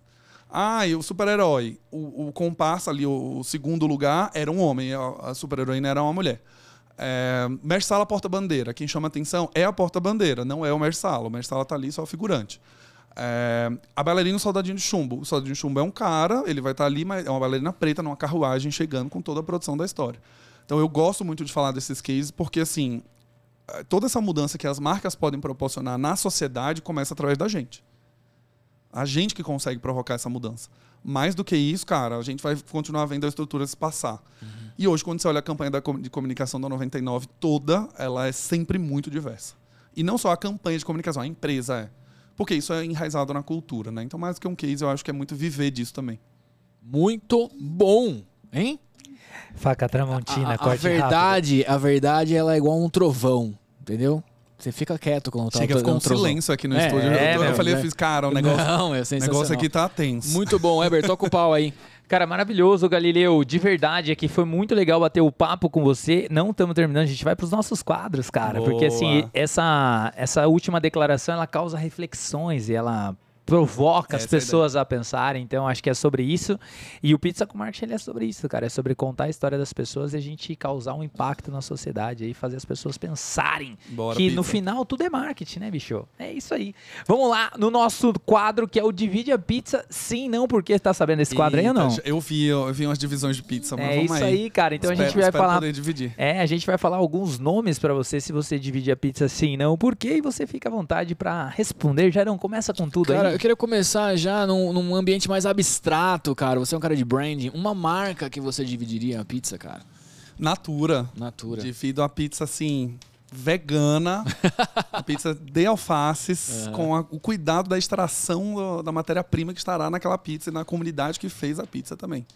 Cara, é uma marca que eu admiro demais. São 50 anos de história zero escândalo de meio ambiente, zero escândalo de, de falta de sustentabilidade, porque é uma empresa orientada para isso. Eu acho isso incrível, incrível, incrível. Muito bem construída. Maravilhoso. É, sabemos que você é um cara apaixonado por carros. Oba! Entendeu? Você conhece o Galo da Consulting Cars, que vende carro? Galo da Consulting Cars? Não, que vende no Instagram? Ah, eu acho que eu já ouvi, mas não, é? de nome. Assim, ele ah. com certeza passou no For You em algum momento. É, ele, ele, ele tem um brand bem legal, cara. Depois dá uma olhada. Ele construiu uma marca. De, ele como um, foi um dos, né? Teve vários movimentos aí de venda de carro Sim. de luxo no Instagram. E ele foi um desses caras aí. E o nome dele veio. Mas já que não tem ele, a gente vai para Rubinho Barrichello. Divide uma pizza com Rubinho Barrichello? Sim, não, por quê? Cara, Rubinho Barrichello é bem aleatório para mim, né? Então, mas é isso. A gente foi Cara, buscar. Sim, não, porque. Cara. Ah, eu divido com ele, viu? Eu divido. E vou sempre olhar para a atmosfera de marca, né? Ele tá no Acelerados, o Sim. Rubinho, né, cara? E eu acho a trajetória dele muito legal, assim. Ele foi muito consistente do ponto de vista de marca ali. Embora todo mundo zoe ele por toda a cor, a gente já sabe. Mas ele foi muito consistente, entregou um trabalho muito bom. Dividiria a pizza com ele. Boa, boa, boa. boa. Embora não seja bom, não seja da Fórmula 1, né? Uhum. Não acompanhe. Sensacional. Nossa produtora Rayane, é, exclusivamente com o maior carinho, colocou Natália Arcuri aqui pra gente, cara. Boa. Com certeza tem um backstage dessa história. A gente quer saber. Divide a pizza com a Natália? Sim Divido a pizza com a Natália. Divido uhum. a pizza com a Natália, cara. Natália Arcuri, eu fiquei oito. Eu trabalhei com ela oito meses uhum. na, na Me Poupe em si com ela. Uhum. E trabalhei com ela na 99 por dois anos, como Legal. garota propaganda contratada da 99. Show, show. Cara, tudo que eu sei hoje de influência, construção de comunidade, eu aprendi na Me Poupe. Uhum. Ela é um fenômeno, isso é um fato, assim. Existe uma coisa de, de assim, de a, a marca ter propósito muito claro né, o produto que ela cria. Então, assim, eu trabalhei lá no meio da pandemia. Então, era muito comum as pessoas mandarem mensagem do tipo: Você salvou minha casa, é, obrigado por ter me tirado do vermelho. Por conta do seu canal, eu consegui comprar meu carro pela primeira vez à vista. Você salvou meu casamento, saí de uma relação abusiva porque eu aprendi a economizar e sair dessa relação. Então, Caralho. isso foi incrível, assim, uhum. incrível. E ela tem a coisa dos, dos viéses comportamentais, uma pessoa que estuda muito. Uhum. Então, assim, eu vi a construção de comunidade ao redor. Assim, quando a gente tinha uma arrasta para cima, exclusivo para, Maravilhoso. para seguidores mil, cara, assim, ela arrastava para cima, era 6 mil pessoas, 7 mil pessoas, facilmente, em qualquer coisa que ela falasse. Que legal. Live, assim, na época de pandemia, E quando eu estive lá, foi inclusive um trabalho muito legal que a gente fez. A Me Poupe ficou entre as 100 marcas mais lembradas durante a pandemia, ocupando a posição 44. A gente estava na frente do Itaú, do X, da XP, do Google, etc., porque a gente virou uma marca como serviço. A pandemia veio no dia 17, dia 18 a gente já tinha um e-book de cinco coisas que você tem que fazer para economizar dinheiro. Pronto, a gente tinha uma live que ela ensinou uma hora como ela cortava os principais custos. E a gente passou quase 60 dias só criando conteúdo de suporte para as pessoas. Que legal. De redução de custo, de, eh, de pausa de empréstimo, de redução de juros, de renda extra em casa. Cara, e assim, esse pensamento eu nunca vi trabalhando com nenhuma empresa, marca, com estrategista, nada. Assim, ela tem um pensamento muito claro sobre quem ela é como marca, como serviço, como produto e como importância social, inclusive. Não é à toa que ela é, acho que, a quarta maior influenciadora do Brasil, não em número, mas em influência. Né? E ela, enfim, YouTube Studios lá fora, ela foi para Davos como representante do Fórum Econômico Mundial. Então, assim, ela construiu um negócio em cinco anos que é surreal. Pra você escolher Natália ou Bianca Boca Rosa? Como. Cara, Natália ou Bianca Boca Rosa para dividir a pizza? É. Olha, não, eu escolheria, é, eu escolheria a Natália ainda. Acho que a Bianca ela tem um caminho muito, muito próximo, inclusive, da Natália, mas a Natália é muito estratégica. Tipo assim, a Natália tinha um negócio de olhar, por exemplo, determinado vídeo, um milhão de views, dois milhões de views. Aí, sei lá, no, no minuto 35 caiu a visualização. Ela parava ali e ficava estudando para entender por que, que as pessoas foram embora. Que legal. Tipo, isso é uma coisa que pouquíssimas pessoas fazem. Que legal. E é um pensamento que eu não sei se a Bianca tem. Se tiver, Bianca, por favor, vamos conversar, porque aí eu divido a pizza com você também. Inclusive, vocês vão estar juntos lá no, no RD, Na né? RD, RD sim. Summit, sim. Você vai estar palestrando no dia, na- no dia 25, No né? dia 25. Segundo dia, legal. Convida todo mundo aí pra ver você aí, ó. Vamos lá, vamos ao momento jabá, jabazístico aqui. Se vocês estiverem em Floripa para o RD Summit, a minha pessoa estará no palco falando sobre branding versus performance. Quem vence a batalha de milhões. E é uma batalha de milhões mesmo. Quem trabalha com performance sabe que é muito dinheiro e branding ganha zero reais. Mas eu vou te, vou te explicar, não vou te dizer tudo, porque afinal gatilhos, mas eu vou te explicar como essa batalha ela tá mais para um modo colaboração do que um modo versus. É o que eu posso falar. Ó. Então, minha palestra será no dia 25, da meio-dia e 35 a 1h15. Maravilhoso. Não é na hora do almoço, então assim, dá pra você ir tranquilamente, vai durar Ma- 40 minutos. E vai ter tradução em Libras também. então Legal, vai ser legal. tudo. Estaremos lá prestigiando, Vamos com certeza, vamos. cara. Galileu, vamos pro nosso próximo quadro que é o Troca de Papéis. Esse podcast é seu. Faça qualquer pergunta pra nós. Fique super à vontade. Troca de papéis. É, você Vamos acaba de lá. ganhar um podcast. Vamos lá, boa. Quero saber de vocês. Quero saber, eu, eu vou falar três, mas, mas pode ser uma se vocês. Quais são as marcas que vocês hoje se emocionam? Ou barra admiram, ou que vocês não trocam? Você tem uma conexão ali com essas marcas. Valendo. Pergunta bem difícil pra mim, cara. Todo mundo tem uma marca que faz a gente aqui, ó. Ó, uma marca que assim, que eu não troco, mas nem é por nada, mas é por conta da tecnologia, é a Apple. Tipo, eu não troco de celular. Nun- nunca vou usar um Android, assim. Talvez quando o Elon Musk lançar o celular dele, eu possa ser Um que eu Tesla Phone. É, eu use, mas assim, não é na minha concepção eu não consigo mais, porque isso aqui é uma ferramenta de trabalho, tem N coisas, já estou super habituado, então assim, mas eu não tenho uma conexão no sentido óbvio, né, você vê a história, etc, mas eu não tenho uma conexão no sentido fora isso, é mais a parte de tecnologia, uso e o negócio eu sei que funciona, entendeu? Tipo Android pra mim não conecta, Samsung não conecta, pra celular não conecta. Agora o iPhone, então assim, acho que de bate pronto eu teria essa, essa marca, sim. E, obviamente, vou falar de um amigo meu aqui, que tem que é o Rica da Atleta. Eu tive o prazer de... A Atleta, ela é a marca que fun- fundou, não, né? Ela foi a patrocinadora oficial do Brasil na Copa de 50. E aí ela foi patrocinadora de 58, sete- até 70, se eu não me engano. Aí o Japão comprou essa marca, levou para o Japão. E o Rica, atleta, que é um amigo meu, ele- amigo, a gente se tornou amigo, obviamente, ele trouxe de volta para o Brasil. E eu tive o prazer aí de, no início, dar sempre um suporte para ele. A gente fez um Legal. grande trabalho junto. Então é uma marca que eu tenho uma, uma, assim, uma conexão muito grande. Então ela é uma marca hoje, está focado muito no futebol ali. Ela patrocinou o Falcão, trouxe o futebol, levou a Magnus. Então é uma, é uma marca forte de roupa, né? Ho- Hoje ele está indo para várias vertentes, tá indo pro beach tênis. Uma marca, mas assim, no futebol ele é bem forte. Então assim, essa marca ela me emociona mas muito mais porque eu participei da história, muito mais porque eu sei da história dele, eu sei o quanto ele ele é apaixonado e ele se preocupa com tudo ali. Então, assim, vivi grandes momentos ali. Ele fez um documentário agora explicando onde mora o futebol. Então, ele fez um Legal. trabalho de brand, assim, Tipo, cara, ele foi lá filmar, pô, trabalho incrível, e ele tem um carinho e, assim, uma preocupação com a marca, um zelo tão grande que ele não quer perder a marca de nenhum jeito.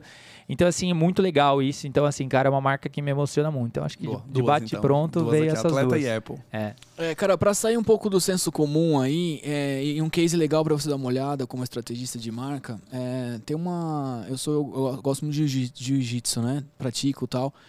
E tem uma, dois irmãos chamados Irmãos Mendes, é, Mender- Mendes Brothers. Mendes Brothers. É, eles ficam na Califórnia, são brasileiros, multicampeões mundiais, assim. E eles criaram uma brand chamada Art of Jiu-Jitsu. Cara, eles re- re- recodificaram a parada do jiu-jitsu, assim. Então, se você falar de jiu- jiu-jitsu na sua cabeça, vai vir aquela coisa Rio de Janeiro, maromba, os pitbull, casca grossa tal. E eles colocaram de uma, de uma tipo, a arte do jiu-jitsu Uhum, mesmo. Como arte, mas como arte menos como... Exatamente, cara. Então, assim, é, kimonos brancos, limpos, tatame branco, um negócio estético impressionante, um, um apelo visual incrível. E eles reconfiguraram de uma certa forma até o mercado, assim, opa, os caras estão com kimono branco, cara, sem nada, limpo, limpo, limpo, sabe? Então, as outras academias meio que, pô, vamos vamos dar uma olhada nisso. Meio na E o- contramão, né? Exato. Então dá uma olhadinha depois, Art até a galera. já vou pegar aqui a, o a nome a anotar. galera que tá assistindo aí também. Inclusive, Rafa e Gui, vamos bater um papo quando vocês estiverem no Brasil, com certeza. Sou muito fã dos dois. E o trabalho estético dos caras, o que eles colocam no Instagram, a preocupação. Então, assim, fugiu daquela coisa de luta, de arte marcial tal, que é uma, arte marcial fantástica, mas com uma consistência visual absurda e foi totalmente na contramão do lance. Ah, vamos quebrar tudo tal. Não, cara, um negócio Art of filosófico. É, muito Boa, bom. já vou procurar essa, aqui. Essa me emociona. Inclusive, eles lançaram agora no Brasil, tô fazendo um merchan gratuito aqui. E eu vou comprar tudo, cara. Sacou? Pela marca, entendeu? Sim. É uma camiseta preta, Art of Jiu-Jitsu. Só isso, tá ligado? Eu vou Mas comprar. ela tem, ela tem um, um, um imaginário que ela representa que faz Total. todo sentido. E eu vou né? pagar quanto for, foda-se, mas é, é muito legal, cara. Boa. Show. Eu, eu tenho mais uma. Marcas que vocês jamais usariam. Jamais, assim. Nem que me Android. pague. Android, né? Já sabemos aqui. Android é. Jamais. Você fala assim, cara, não, essa daqui eu pulo, assim, nível grito. Cara, puta meu. Eu, eu não. Eu gosto, você gosta muito de carro, eu também gosto um pouco. Não sou tão, tipo, sei lá, de comprar, ver muita coisa de revista, aquela coisa Sim. e tal, mas a- às vezes, na madrugadas, eu fico na Web Motors vendo o carro. É. Não, eu não compro nada, não. É, só fico na madrugada É, rolando na ali, madrugada. vendo o carro. E diga-se de carro. passagem, a Web Motors, o pico é na madrugada, hein, É na cara? madrugada. É, né? antes de dormir, você Antes de dormir, cara. Maior loucura, não pico. É, sabia. é, É, o maior pico. tivemos aqui com o Rafa, que ele foi head da, da, da, da Web Motors, hoje tá no LX. Grande abraço pro Rafa, ele comentou isso com a gente. Cara, eu não compraria, eu não usaria uma marca de carro que não fosse alemã, por exemplo, Pra não me comprometer aqui. Ah. a gente conversa com vários executivos, né, que o cara super chapa branca, né, velho? Isenton, toma o Isenton aqui. É, mas assim, eu tenho um apreço muito grande por marcas alemãs de carro. Marcas tá alemãs. ligado? Até por usar carro alemão, ter trabalhado numa multi alemã de autopeças e eu via a parada do alemão no game. Então, Uhum. assim, puta, cara, quando é carro, tem que ser da Alemanha, tá ligado? Aí, sei lá, Audi, Mercedes, BMW, Volks, tá ligado? E aí vocês já entenderam muito bem o meu recado, né? Exato. Obrigado, marcas chinesas. Obrigado, marcas coreanas. Cara, eu, por exemplo, eu gosto. Um, um dos carros que hoje visualmente, esteticamente me atrai muito é a Peugeot. Eu acho que eles Tá. fizeram um redesign maravilhoso, Sim. mas eu não compro, gente. É. Não, eu olho e falo É, eu assim, não cara, compro o. Peugeot eu vou também, eu não me compro. ferrar É. bonito se eu comprar. E eu sei que é uma batalha que eles têm de É. percepção de Sim. marca. Que é tudo caro, que a manutenção é cara, que quebra fácil, blá blá blá. Eles não fazem um trabalho para reverter também nesse Tem que aspecto. contratar você, pô. É, me contrata, Peugeot. Exatamente. Até do próprio produto, né, cara? Porque pra fazer uma, uma estratégia de marca, assim, um produto ali, é, vou fazer um parênteses na sua, na, Sim. sua, na sua citação da Peugeot aqui. Uma vez eu estava com um amigo meu e estourou o pneu dele, cara. Ele tinha um Peugeot 208 e tal na época, eu acho. Não sei como é que tá o Peugeot, então, Peugeot, por Agora, favor, né? venham aqui, sentem com a gente, vamos bater um papo. E aí a gente foi, cadê a parada, né, meu, do, do, do, do Step, né? Não tem. Meu, levantamos o banco, ab- abrimos o carro inteiro. Onde que é essa merda, velho? Será que não tem? Aí, cara, ele pegou o manual no, no, no, no, no- porta-luvas lá tal. Meu, ficava embaixo do carro, parafusado ali. A gente teve que. Porra, imagina minha irmã, mano, numa estrada, duas horas da manhã, ter que entrar embaixo, do- sacou? Então, E, e- é e- uma e eu dinâmica acho que essa só, aí. só pra complementar o lance da Peugeot, porque a gente tá falando de percepção de marca, né? E aí eu vou colocar uma marca de carro, uma das mais queridinhas, talvez aí, de uma grande parte da população, que é a Evoque, né? Que ela tem uma percepção de marca, assim, meu, gigantesca, todo mundo quer, Da Land Rover? é da Land Ah. Rover. E, mas ao mesmo Especialmente no Brasil, jogadores de futebol. Exatamente. Só que, ao, só que ao mesmo tempo, ela é pior que a Peugeot, porque ela quebra muito mais. Então, quem tem nunca mais tem, mas ainda assim, o, o lance da marca se mantém. Olha que louco isso, né? Ela, ela, pre- ela, tem, ela confere muito mais benefícios pra quem tem do que prejuízos. Embora que sejam muitos prejuízos. É, né? e que, assim, cara, se você digitar na internet lá, pô, eu, eu nunca mais compro Evoque, é só nem metendo pau ali, meu. Só que ao mesmo tempo a percepção de quem tem, de- da marca, do tipo, meu, o cara desceu ali, chegou agora um cara. Porque o carro ele é tão lindo, ele é tão Aham. imponente, Maravilhoso. não tem como, cara. Sim. Eu compraria mesmo que quebrasse. Deixa quebrar. Deixa quebrar. Deixa quebrar. Se eu tenho dinheiro eu tenho tenho- é, consertar. meu Se eu tenho dinheiro, é maravilhoso. Se eu tenho dinheiro pra cheio. Muito, muito bom. bom. Galileu, sensacional bater um papo com você. A gente escreveu o seu e-book hoje, cara, com seus melhores pensamentos. Foi um prazerzaço. Então é o seguinte, esse agora chegamos nos finalmente aí, que é o e-book do convidado. Enquanto a gente fala, cara, a sua inteligência, aí você se apro- aproveita esse momento aí, Boa. certo? Tá bom? Beleza? Beleza. O sorriso do cara é, né? É, sorriso do cara Vamos é pra digno cima, de... pô. É um branding é, dele. um brand, é. É, é um brand, né? Vamos pra cima. Eber, manda bala, metralha tudo aí, cara. Vamos com tudo, chegou a grande hora do e-book de convidado aqui com o Galileu Nogueira, nosso sambi. É, vai ficar te chamando de sambista, né? Estragão. O cientista brain- da o- marca. É, o cientista, da, marca. Eu amei, cara. Muito melhor do que sambista. Vou registrar essa o frase. cientista da marca aqui. E Jairão, eu vou começar com tudo, cara. Se você pegar a história do Galileu, voltar lá um pouquinho, ele se jogou, ele fez valer a pena cada centavo lá no comecinho. Então ele veio pra São Paulo, ele pagou a faculdade, vendeu o Celta. Então a história dele se faz em fazer valer a pena. Então não importa o que você esteja fazendo, cara, faça valer a pena. Maravilhoso, cara. Toda a trajetória do Galileu mostrou que o cara é super correria, velho. Então aí, seja correria pra fazer as coisas acontecerem, meu. Maravilhoso, Jairão. Dando sequência aqui, cara.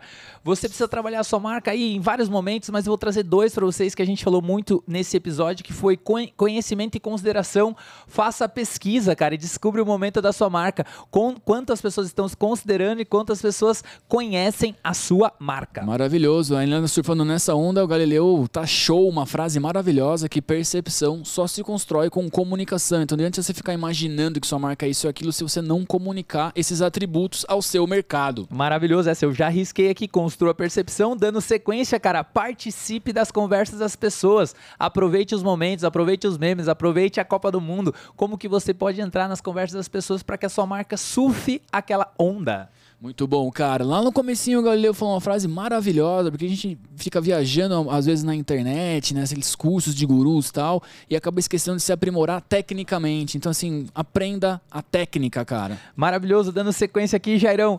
Aceite suas limitações e contrate quem você precisa, meu amigo. Ele foi lançar um curso, ele não sabia como ali lançar, vou contratar alguém, vou pedir uma mentoria. Isso faz de você um grande profissional. Então, assim, construa sociedades, não, mas pessoas ali que podem te apoiar. Isso vai fazer toda a diferença. Maravilha, cara. Outra frase de outdoor que o Galileu colocou aqui pra gente é a seguinte: brand é fazer com que as pessoas não peçam desconto, meu amigo. Maravilhoso, Gerão. Eu vou fechar a minha última aqui do e-book do convidado, que é o seguinte, meu amigo. Tudo que você pode fazer é não esperar, independente do movimento que você está vivendo, do ambiente, não importa. Não espere, trabalhe com aquilo que você tem, se reinvente, cara, e faça acontecer, mas antes. Acredite. Maravilha, eu fecho o e-book do convidado do Galileu, essa simpatia que esteve com a gente aqui, que é o seguinte, cara, não existe MVP para a construção de brand. Ou você entra pra jogar bola, ou meu irmão, nem entre. Esse, Esse foi, foi o e-book do do convidado. convidado. Ó. É, duelo de rappers. Esse e-book eu comprava assim, ó, fácil. Sensacional. Cara, que delícia essa tradução, viu? Eu achei animal. Cê- De fato, a retenção de mensagem aqui tá 100%. Ah, valeu, Ah, é? cara. Viu? Obrigado pela Retenção presença. de mensagem. Retenção de mensagem. eu- O cara ó, é, é o 100%. cientista O mesmo, cara é cientista, trouxe os elementos ali. É, meu. Galileu, a gente vai fechar, mas antes, cara, deixa seu recado aí, o que você quiser falar, super, e a gente fecha. Muito bom. Galera que está vindo aqui, pizza, mais uma vez, super obrigado. Tô muito feliz pelo convite. valeu, a energia, a vibe muito boa. Parece que a gente se conhece há muito tempo mesmo. Tô bem confortável, então quem quiser continuar aprendendo branding, só me seguir, arroba Galileu Nogueira, tudo junto, então não tem mistério. Você vai lá, é aberto, não é Instagram fechado não. Conteúdo novo toda semana, de segunda a sexta, com a equipe maravilhosa que trabalha comigo. O Branding Tudo Podcast, que em breve vocês estarão para falar sobre certeza, construção de com marca também. Vou fazer o meu jabá, posso fazer o meu jabá? Claro, o pode espaço é tudo seu. aqui. Branding Tudo Podcast, que está no top 20 de podcast de negócios no Spotify Brasil. Ó, aí Estamos sim, lá, hein? os sócios, primos, não sei o que lá. E eu tô ali naquele bolo também. Congrats. Episódios novos toda terça-feira, meio-dia e 30. E se você quer aprender em mais profundidade, porque tem conteúdo a rodo gratuito, você pode fazer a próxima turma, a turma 8 da imersão Branding de Perto. galileunogueira.com.br BDP, B de Branding, D de dado, P de perto. Turma nova dia 19 de novembro. A última do ano. Olha. Eu só abro a cada três meses. Então, a última do ano, vamos ter convidados para masterclasses ao vivo também. A última foi a Carola do TikTok e o Cauê Sanches da Chili Beans, que é um cara legal para vocês baterem um papo também. com Depois eu vou fazer a ponte aí para vocês conversarem. E vejo vocês lá, cara. Quero conhecer, tem posts, manda DM, eu s- tento responder em até 48 horas. E estamos aí construindo marcas e vamos fazer marcas legais e queridas e que a gente se orgulhe de ter feito como profissional e como consumidor a gente saber que aquelas marcas estão contribu minimamente contribuindo para alguma mudança. Mudança de comportamento, mudança de ponto de vista, mudança da forma de consumo. De alguma maneira, a gente está aqui para criar marcas relevantes e que façam sentido para as pessoas. Mais do que isso, a gente não está disposto a ter mais uma marca vendendo mais um produto que a gente não precisa para um preço que a gente não está disposto a pagar. Muito obrigado. Maravilhoso. Pra você que ficou até o finalmente, o nosso muito obrigado. Pegue o certificado, porque realmente isso aqui foi aula, meu amigo. A gente vê você no nosso próximo episódio. Valeu. Valeu, valeu, valeu, valeu, valeu, valeu. Bom.